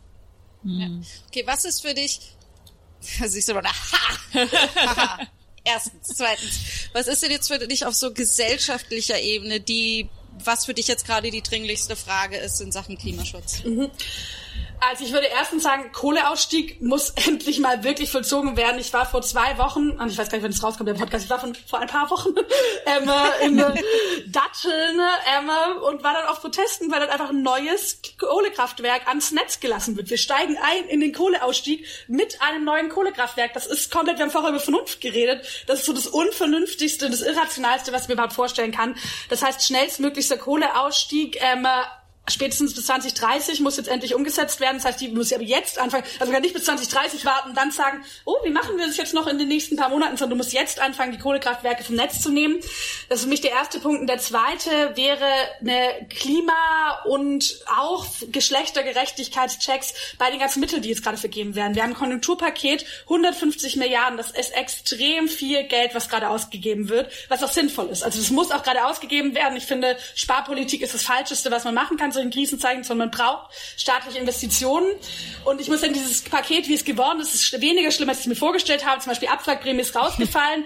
Andererseits frage ich mich ein bisschen, wo sind wir eigentlich gesellschaftlich angekommen, wenn nach zwei Jahren riesigen Klimaprotesten ne, wir uns schon darüber freuen, dass kein Klimakiller mit der Abwrackprämie reingekommen ist, obwohl es eigentlich kaum eine ökologische Landungswirkung. Das heißt, mein Ziel wäre eigentlich zu sagen, die Gelder, die an Unternehmen gehen, gehen nur an Unternehmen, die nachweisen können, dass sie Pläne haben, wie sie A, das 1,5 Grad Ziel einhalten und B, die Pläne vorweisen können, wie sie Geschlechtergerechtigkeit in ihrem eigenen Laden umsetzen. Quoten, Kinderbetreuung etc. Weil mit diesen Geldern kann man sich halt gerade eigentlich relativ stark entscheiden. Entweder man zementiert eine Wirtschaftsweise, wie sie schon davor war, einfach weiter für die nächsten Jahrzehnte, obwohl die Frauen benachteiligt, obwohl die unsere Zukunftschancen zerstört, oder man schafft halt jetzt den Grundstein, dass sich was verändert. Und ja, das wäre, glaube ich, wäre da mein, mein großes Ziel jetzt gerade, wo man auf jeden Fall noch viel nachbessern muss. Aber warte mal, ich hatte, ich hatte, ich hatte noch was. Ah, ich fand wieder in deiner Sprache an die Nation total, so toll, dass du gesagt hast, meine Resignation bekommt ihr niemals. Ja. Das fand ich total großartig. Dankeschön. Das war auch Weil das auch so schwer ist. Also ich denke gerade gerade so im im, im Politikbetrieb denke ich mir, das ist so krass, oder? Also du musst so viele Kompromisse immer wieder und immer wieder eingehen, dass ich mir denke, das ist schon eine krasse Ansage zu sagen, nee, ich wär, ich werde ich werde eckig und rebellisch und kantig bleiben. Ja, das war auch ein krasser Moment auf dieser, auf diesem Parteitag, weil es irgendwie da auch, es gab so Standing Standing Ovations Ovations. Und ich war so komplett überfordert und war so ein bisschen so, what is happening? Aber natürlich auch total geil. Aber es war mir auch voll wichtig. Also, und ich glaube, mir war es wichtig, du hast es vorher angesprochen, so diese Ehrlichkeit in der Politik. Mir war es tatsächlich wichtig, beide diese Punkte anzusprechen. Also davor diesen Punkt anzusprechen, dass ich oft verletzt war in den letzten Jahren, dass ich auch Punkte hatte, wo ich aufhören wollte. Und dann aber zu sagen, aber ich mach's nicht. Und zu zeigen, das ist eine bewusste Entscheidung. Das ist eine bewusste Entscheidung, die ich für mich getroffen habe. Und ich glaube, das ist für mich auch ein bisschen der Weg. Wir haben vorher ja, diesen ähm, ähm, Uwe-Workshop nachgemacht ja auch nochmal insgesamt so ein bisschen die Fragen von Verletzlichkeit und ne, Frauen müssen sich schämen und Frauen müssen sozusagen die ganze Zeit sagen, wie schlecht es ihnen geht. Das ist total falsch. Andererseits kommt manchmal aus der Gegenwehr dagegen, die ich ja auch von mir kenne, kommt dieses, man darf gar keine Verletzlichkeit mehr zeigen. Und ich darf sozusagen, ich muss immer die stärkste und die härteste sein. Und das kann es ja auch nicht sein, weil vieles, was man erlebt, ist eben auch verletzend und scheiße. Und deshalb war es mir eigentlich wichtig, diesen Doppel Doppelklang, Zweiklang zu machen, ne? zu sagen, die Verletzungen sind da, aber sie bestimmen mich nicht. Ich definiere Ja. mich selbst. Ich lasse mich von diesen Erfahrungen Snap, snap, definieren. snap, baby. Ja, aber wie ist das? Ich, ich finde ja gerade in den in der Partei der Grünen, der ja vorgeworfen wurde, dass sie resigniert haben, dass sie viel weniger avantgardistisch und so weiter sind. Kämpfst du da inner, in parteilich, also innerparteilich auch gegen so alte Strukturen an? Klar, also einmal inhaltlich, ich meine, wir sind eine Partei, das heißt, wir haben, wir sind eine Partei, das heißt, wir gemeinsam Grundwerte. Wir arbeiten gerade auch an einem Grundsatzprogramm, wo wir die nochmal neu definieren und so ein bisschen sagen, was sind eigentlich sozusagen die Grundwerte von grünem politischen Handeln. Aber das heißt ja nicht, dass alle 10.000 Mitglieder in dieser Partei, oh Gott, 90.000, das hab ich- 100.000, Gott, das schneide ich raus. 10.000 Deine Grünen Partei heißt die Grünen. Dankeschön. Bündnis Die- 90. ähm, nee, aber dass alle Das Jahr, 100.000 in dem du geboren Mitglieder. Nein, die- nee, ist später, 94. Also man muss dazu sagen, es ist jetzt nicht selten, Janina, dass die Partei, in der man ist, älter ist als man selber. auch wahr. Das ist, glaube ich, bei den meisten Leuten der Fall, oder? Ja. Wahrscheinlich. Jetzt. Außer, außer bei der CDU, da habe ich das Gefühl, sind alle alt. Die haben alle. nee, aber das, ähm, äh, man, äh, genau, das sind nicht alle 100.000 Mitglieder deshalb die gleiche Meinung haben. Und da hat man natürlich auch intern ja, Kämpfe zu führen. Also ich hatte das als grüne Jugendsprecherin oft, ähm, fand ich auch oft, dass wir mehr vertreten können. Jetzt natürlich gerade bei äh, diesen Konjunkturprogrammsachen habe ich mich wahnsinnig über Winfried Kretschmann aufgeregt. Sein Vorschlag, also dass er sozusagen sich auch zur Abwrackprämie gekannt hat. Ich glaube, das ist mir auch ein bisschen wichtig, dass es Leute auch mal von außen sehen, weil ich glaube, dass das auch oft Parteiengagement unattraktiv macht, weil Leute das Gefühl haben, in dem Moment, wo ich in eine Partei eintrete, unterschreibe ich alles, was jemals eine Person in dieser Partei gesagt hat. Und das ist überhaupt nicht meine Vorstellung von Parteiengagement, sondern ich bin in der Partei um auch dort was zu verändern, um dort Leute von meinen Ideen zu überzeugen, Leute hinter Ideen zu versammeln und sie dann danach umsetzen zu können. Das heißt, ich würde mal sagen, man braucht ein gemeinsames Fundament, aber auf diesem Fundament werden natürlich total viele politische Kämpfe ausgetragen und auch strukturelle Fragen behandelt. Wir haben zum Beispiel gerade eine Arbeitsgruppe Vielfalt bei uns gegründet vor einem Jahr, die sich damit auseinandersetzt, wie werden eigentlich Menschen, die Rassismuserfahrungen gemacht haben, wie werden behinderte Menschen, von denen wir viel zu wenige in der, unserer politischen Partei oben haben, also die viel zu wenig repräsentiert sind, auch bei uns Grünen, obwohl wir uns als antirassistische Partei sehen. Wie müssen wir unsere Strukturen verändern, damit die Menschen kommen und bleiben wollen und dann Verantwortung übernehmen? Das sind alles Aushandlungsprozesse, sind auch manchmal frustrierende, manchmal anstrengende Kämpfe. Aber ich habe es ja vorher schon gesagt, ich glaube, am Ende sind schon Parteien Schlüssel für politische Veränderungen. Und wenn ich will, dass sie das sind, muss ich auch in den Parteien für politische Veränderungen werben und kämpfen. Wie ist das jetzt im Bundesvorstand? Hast du da immer noch das Gefühl, dass du als dass du für dein Alter geschämt wirst, ähnlich wie ich das jetzt gerade die ganze Zeit mache? ich sage dass immer, wenn ich mich melde, ist jemand so, oh, die von 1994. jetzt ist Ricarda dran, die erst 26 ist. äh, nee, im, im Bundesvorstand erlebe ich weniger Alter-Shaming als hier. ähm, nee, yes. Ich habe hab das große Glück, dass ähm, meine Vertre äh, Kollegin als ähm, stellvertretende Bundesvorsitzende auch erst 27 ist. Das war meine Vorgängerin als Sprecherin bei der Grünen Jugend. Und das ist total cool, weil du natürlich das nicht alleine, du bist nicht immer die eine Junge. Und wir haben auch relativ früh von Anfang an gesagt, wir wollen jetzt nicht so das junge Feigenblatt sein, sondern wir sind inhaltliche Politikerinnen mit einer anderen Bezug zur Jugend. Und das war auch bei mir viel mit Klimawegen so. Aber wir sind nicht als junge Menschen da, sondern als Politikerinnen, die halt auch jung sind. Ja. Mega cool. So, ich, wir haben jetzt. Musst du weg? Ich habe noch, ich habe Pause bis 14 Uhr, also ich habe noch ein bisschen Zeit. Naja, wir, wir sollten ja auch einen Moment Pause geben. Ja, also wenn du, meine Frage ist, wir können jetzt noch ein bisschen weiterreden, wenn du jetzt aber Mittagessen machen möchtest, bevor du in die nächsten 10.000 Zoom-Calls reingehst. Also tatsächlich, also vielleicht, wenn wir so in fünf bis zehn Minuten zum Ende kommen, weil dann könnte ich Ja. noch tatsächlich noch Mittag essen. Es wird Das, das, Unverschämt, was du dir hier rausnimmst. Also, puh. Wir werden nicht diejenigen sein, die im Weg deines Mittagessens stehen. Also was ich, was ich mich gerade viel frage, ist, jetzt war ja viele davon die Rede, oh, dieses Jahr werden wir tatsächlich die, die Ziele des Pariser Abkommens erreichen, weil niemand mehr fliegen darf und so weiter. Erstens, stimmt das wirklich? Zweitens, kommen wir, glaubt ihr, dass wir das in die nächsten Jahre weitertragen können?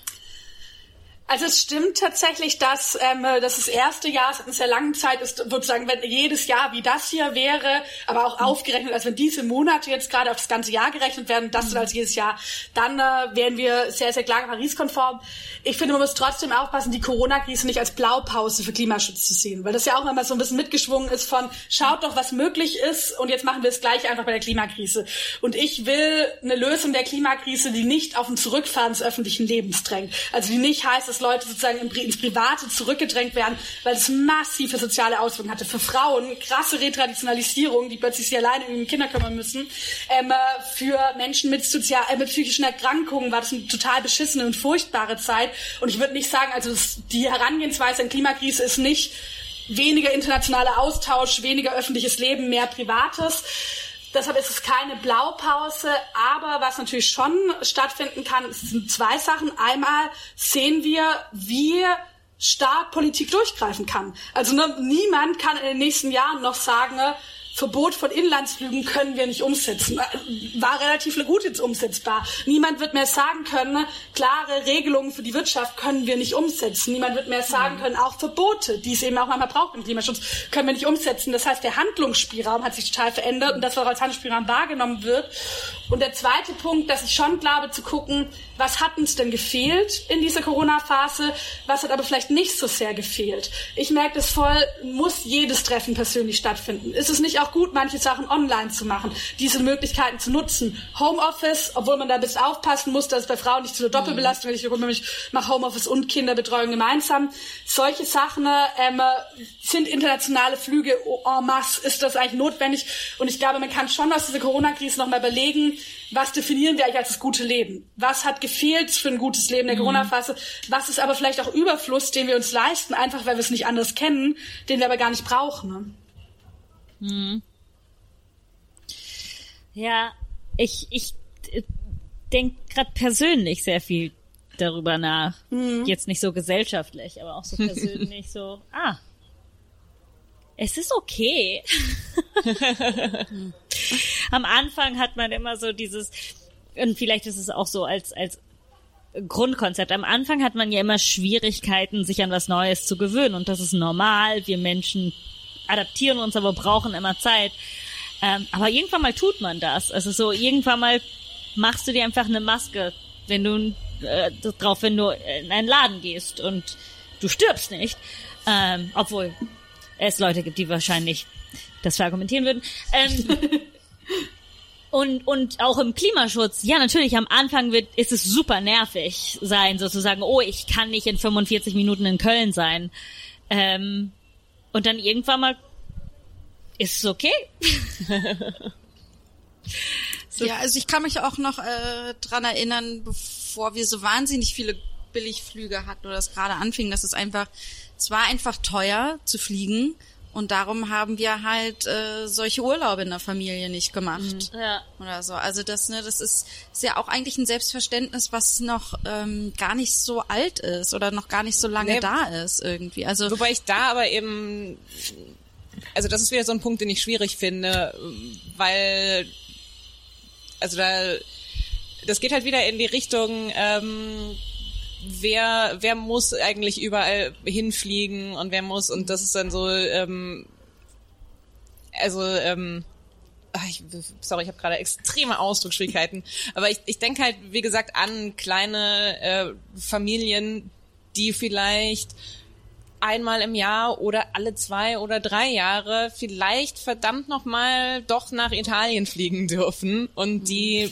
vielleicht nicht das Problem sind, wo man ansetzt. Und dann, wenn es aber gerade darum geht, wir machen einfach alles teurer, dann ähm, ja, weiß ich nicht, ob, ob, äh, äh, ob sich da die, die reichen Manager und Banker, ähm, ob, ob Aber die davon getroffen werden. Vielleicht ist es nicht, wir machen es teurer, sondern vielleicht äh, wir müssen irgendwie das, das ist jetzt wieder das Individuelle, wo ich mir dachte, die Leute, die sich's leisten können, wie können wir die beschränken? Genau.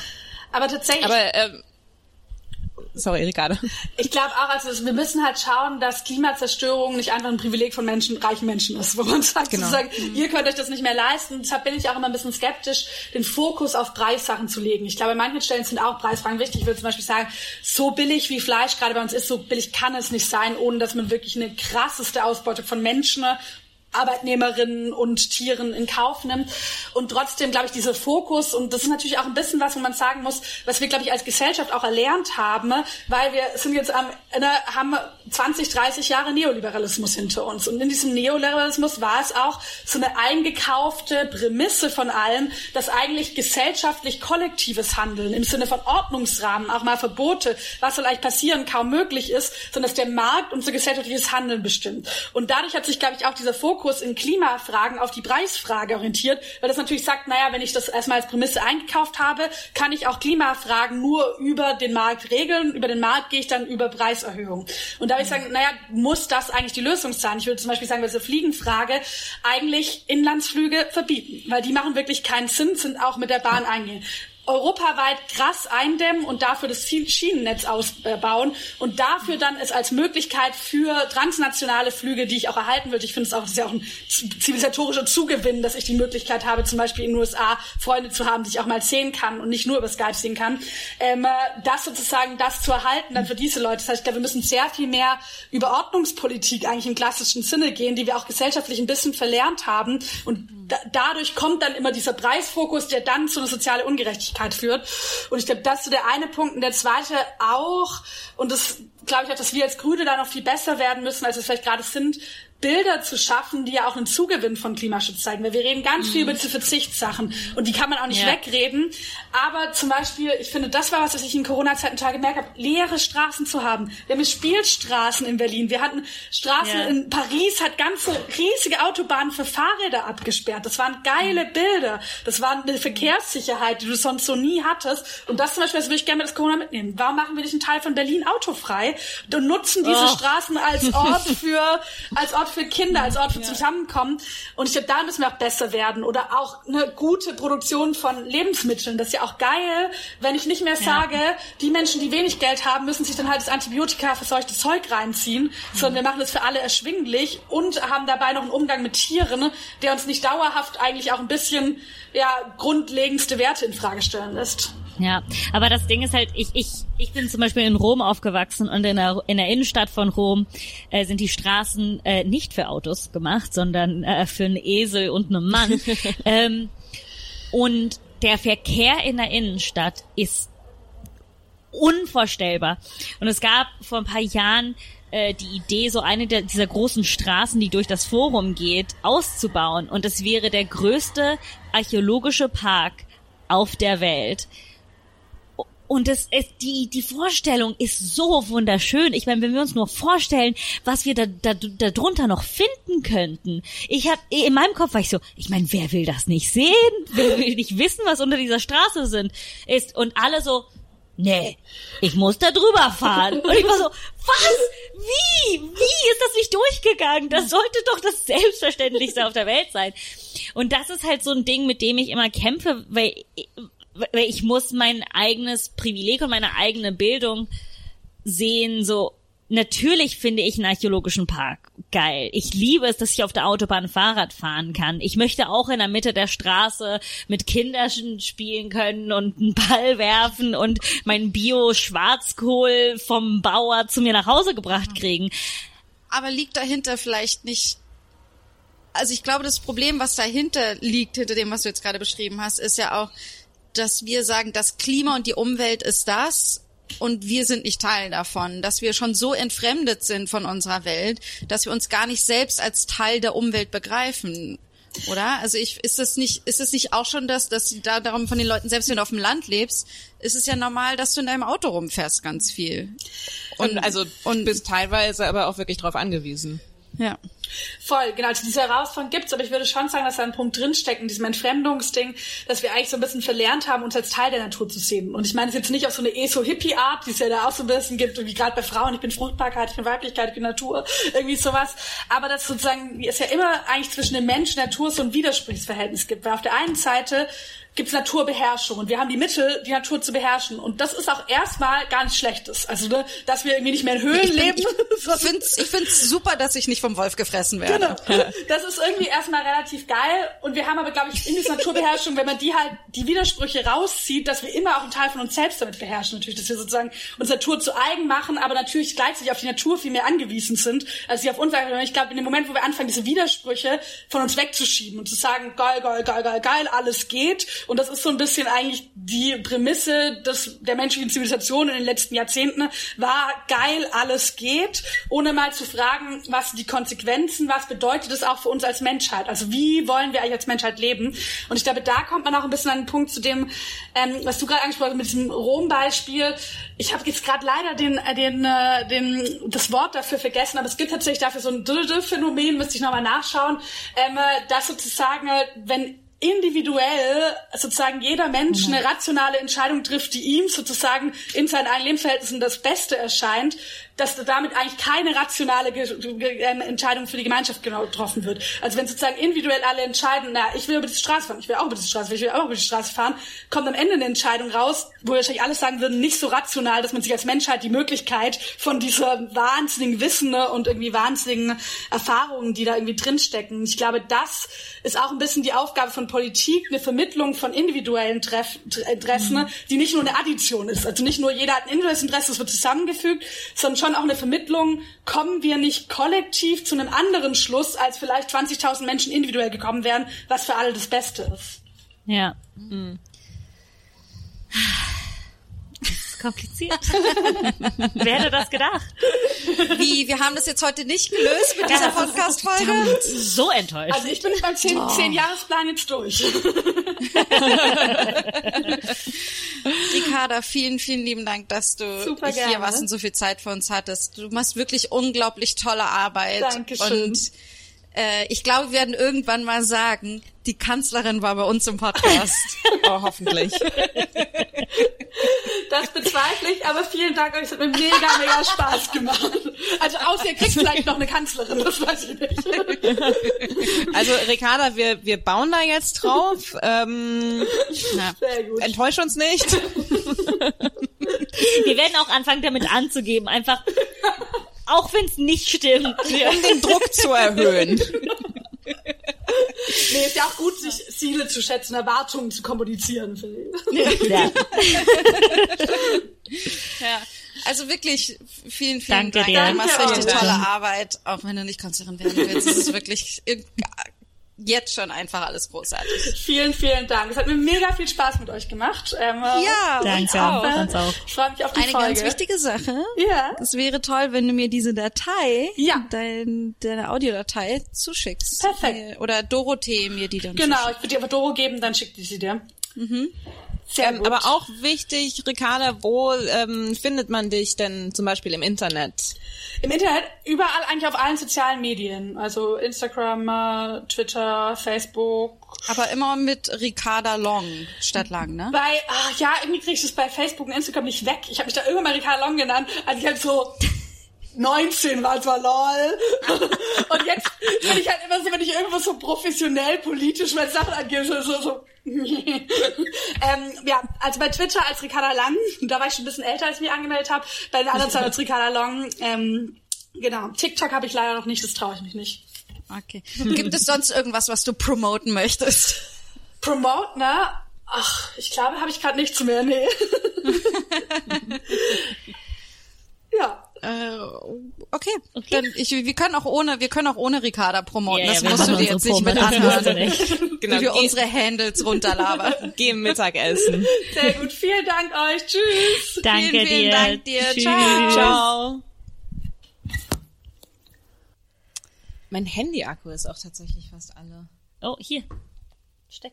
Hm, Ja, aber da kann ich nicht. Äh, Ja, Schatz, wir müssen die auch jetzt nicht ganz mehr benutzen. Ja, ja. Nein, aber ich meine, das, so, äh, ich, hätte, ich hätte nicht, genau. Deswegen war ich schon die ganze Zeit so. äh. Okay. Machen noch schnell. süß. So Prozent. süß. Och, geschafft. Okay. Achso, ähm. Was? Ist feucht.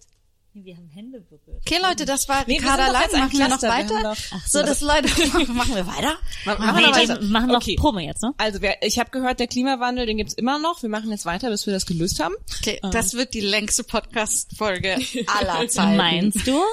Wie lange haben wir? Ach so, nee, ich meine, wenn wir jetzt so lange weitermachen, der bis wir Klimawandel okay, Klimawandel gelöst haben. Oh mein Gott, wir reden einfach weiter, bis der Klimawandel gelöst ist. Ja, dann meine ich längste Podcast-Folge aller Zeiten. kommt und füttert mich. Okay. Promo.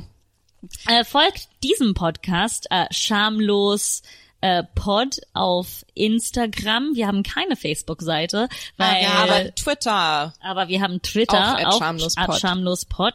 Wir haben auch eine Patreon-Seite, äh, auf die ihr uns unter, auf der Genau, ihr uns unterstützen könnt. Ich finde es sehr schade, dass die äh, ZuhörerInnen äh, äh, nicht sehen, wie Mathilde die ganze Zeit zu Janina fliegt. So, ist das richtig? Habe ich das Ich möchte, richtig? ich hatte, ich hatte irgendwie Bock, es zu tun und ich schaue gerade zu Mama und bin so, Mama, mache ich das Mach ich richtig? das richtig? Genau. Äh, also Patreon ist oder Patreon ist äh, patreon.com slash schamlos unterstrich Podcast. Genau. Oder Ähm, ja, auf PayPal könnt ihr uns auch unterstützen. Findet ihr auf unserer Seite schamlos.lipsin.com. Genau. Wenn ihr uns auf der Straße geht, äh, seht, steckt uns einfach mal einen Fünfer Fünfer zu. Nee, aktuell finde ich lieber, nehmt lieber Münzen und schmeißt die mir entgegen. Ja, ja, ja. Ich möchte den Schmerz des Kapitalismus an Oh, meinem ja. Körper fühlen. Ja, ja, ja, ja. Finde Ja. ich total wichtig, dass das manifestiert wird. Ja, ja, ja. Äh, ansonsten, äh, genau, mir könnt ihr folgen at Marti Keizer, K-E-I-Z-E-R auf Insti, auf Instagram. Mathilde Keizer auf Facebook. Insti und Twitty, äh, Rock to go. Und Äh, at Antonia Lisa Bär, B-A-E-R, auf äh, Twitter und Insti. Nein, das ist der stick. Äh, und auf Facebook Antonia Bär Comedy. Bär promotet immer ihr den Podcast eigentlich auch auf Facebook? Ja. Ohne mich? Na, naja, nicht so oft, weil die, weil wir keine Facebook-Seite haben, aber ich habe schon die Folgen geteilt manchmal. Ich habe auch schon die Folgen manchmal Ich geteilt. muss sagen,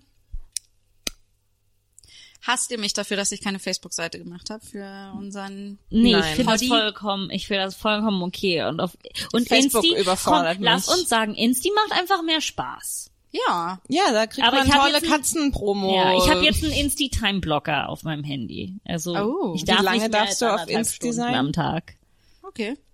Okay, das heißt, du musst dir das dann vorher mal genau einplanen. Oh, heute ist Ja, ja. schamlos Promo. Ich kann euch sagen, ne, bei meiner letzten Schamlos-Promo, da habe ich fast meinen ganzen Insti-Anteil für einen Du Tag hast benutzt. auch fast, du hast aber auch keine Ahnung, wie viele po Fotos von Freunden rausgekramt und ja, dann ja. gepostet. Ich hab, ey, ich sag euch auch eins, ganz ich hab schön viel Effort, vorgenommen ne? gehabt. Ich, ich bin hier nicht so halbe Sache. Ich habe wie immer ein Katzenfoto gemacht.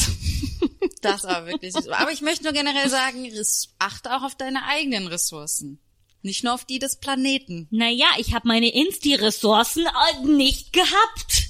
Ja, oder? Ja, genau, deshalb, Ja, ähm, darum. Ich sag nur, wir verlangen das von dir nicht, auch wenn wir es sehr Genau. zu schätzen wissen. Ähm, aber also, ne, also ihr ZuhörerInnen, äh, falls ihr so einen Insti-Blocker habt, ähm, verwendet gerne eure Ressourcen auf äh, schamlos. Man kann aber auch auf dem Insti-Blocker klicken, noch eine Minute. Ich meine, man kann uns auch, man kann uns zum Beispiel auch einfach damit helfen, indem man äh, Reviews auf iTunes unter Oh unserem ja, Podcast stimmt. schreibt, indem ihr uns folgt oder indem ihr, also man, ne, Wie viele Leute hören jetzt Geld. noch zu? Ich glaube, Das es ist hört mir jetzt niemand eine mehr gute zu. Das ist der, das glaube, ist der letzte wir werden Plug am Ende. Aber vielleicht kommt gleich noch ähm, irgend, ähm, weiß ich, vielleicht Ich meine, manchmal bricht Antonia überraschend auf dem Stuhl zusammen mit dem Stuhl. Ja. Und das hätte man nur gehört, wenn man bis zum Schluss hört. Ich Warte, wann ist das? das ist Oh Gott, das kommt mir schon wieder so ewig lang Das vor. war, als wir Das unseren anderen dir- Politiker zu Gast hatten. Ah, Das war bei Janina zu Hause, das stimmt. Ja. Man muss immer bis zum Ende hören. Es Das kommen war auch Perlen. übrigens ein Vintage-Stuhl sozusagen. Das ist Nein. einer. Nein. Nein. er war nicht Vintage im Sinne von teuer. Er war nur äh, ein super alter Stuhl von meiner Mutter gewesen irgendwie. Also Aber er hat so lange gemacht, bis ich kam. Ist, du, wenn mir das passiert gewesen wäre, Oh, dann hätte das ich wär so für die krasse so krass. Körperprobleme, Es ist Körperwahrnehmungsstörungen gehabt. ich glaube, letzte, letztes Mal, wo wir aufgenommen haben, bin ich gekommen, da hatte ich zwei Hosen in einem Tag zerrissen. Und ich sag euch eins, ne, da können die Hosen so alt sein, wie sie wollen, aber wenn du zwei Teile Hosen in einem Tag zerreißt, da hast du einfach einen schlechten Abend danach. Also das kriegst du einfach nicht gebacken. äh, wollen, wollen wir da, äh, äh, in diesem Sinne In diesem Sinne, ab in die Rinne. macht euch einen schönen Abend. Das ist ein Trinkspruch. Hm, Ab in die In diesem Sinne, ab in die Rinne. So, Shot. Wollen wir jetzt einen Shot trinken? Schotti, Schotti. Oh, darf ich von dem Ach, Croissant oh, ich möchte eine Sache, ich möchte Ja. eine Sache gerne, gerne bewerben, weil wir hier oft aufzeichnen, weil es unser Zuhause Oh, ist. Ach so, ja. Wir sind, äh, wir gehören äh, zur Familie des, also nicht der Podcast, aber wir als einzelne äh, äh, Menschen äh, gehören zum Comedy Café Berlin in Neukölln. Seite ist comedycafeberlin.com. Freitag, Samstag, Sonntag, 19 Uhr bis 11 Uhr. Machst du wieder Sandwiches? Nee. Oh. Ich dachte, ich muss auf dich essen. Was wollt ihr von mir? Alles. Und tschüss.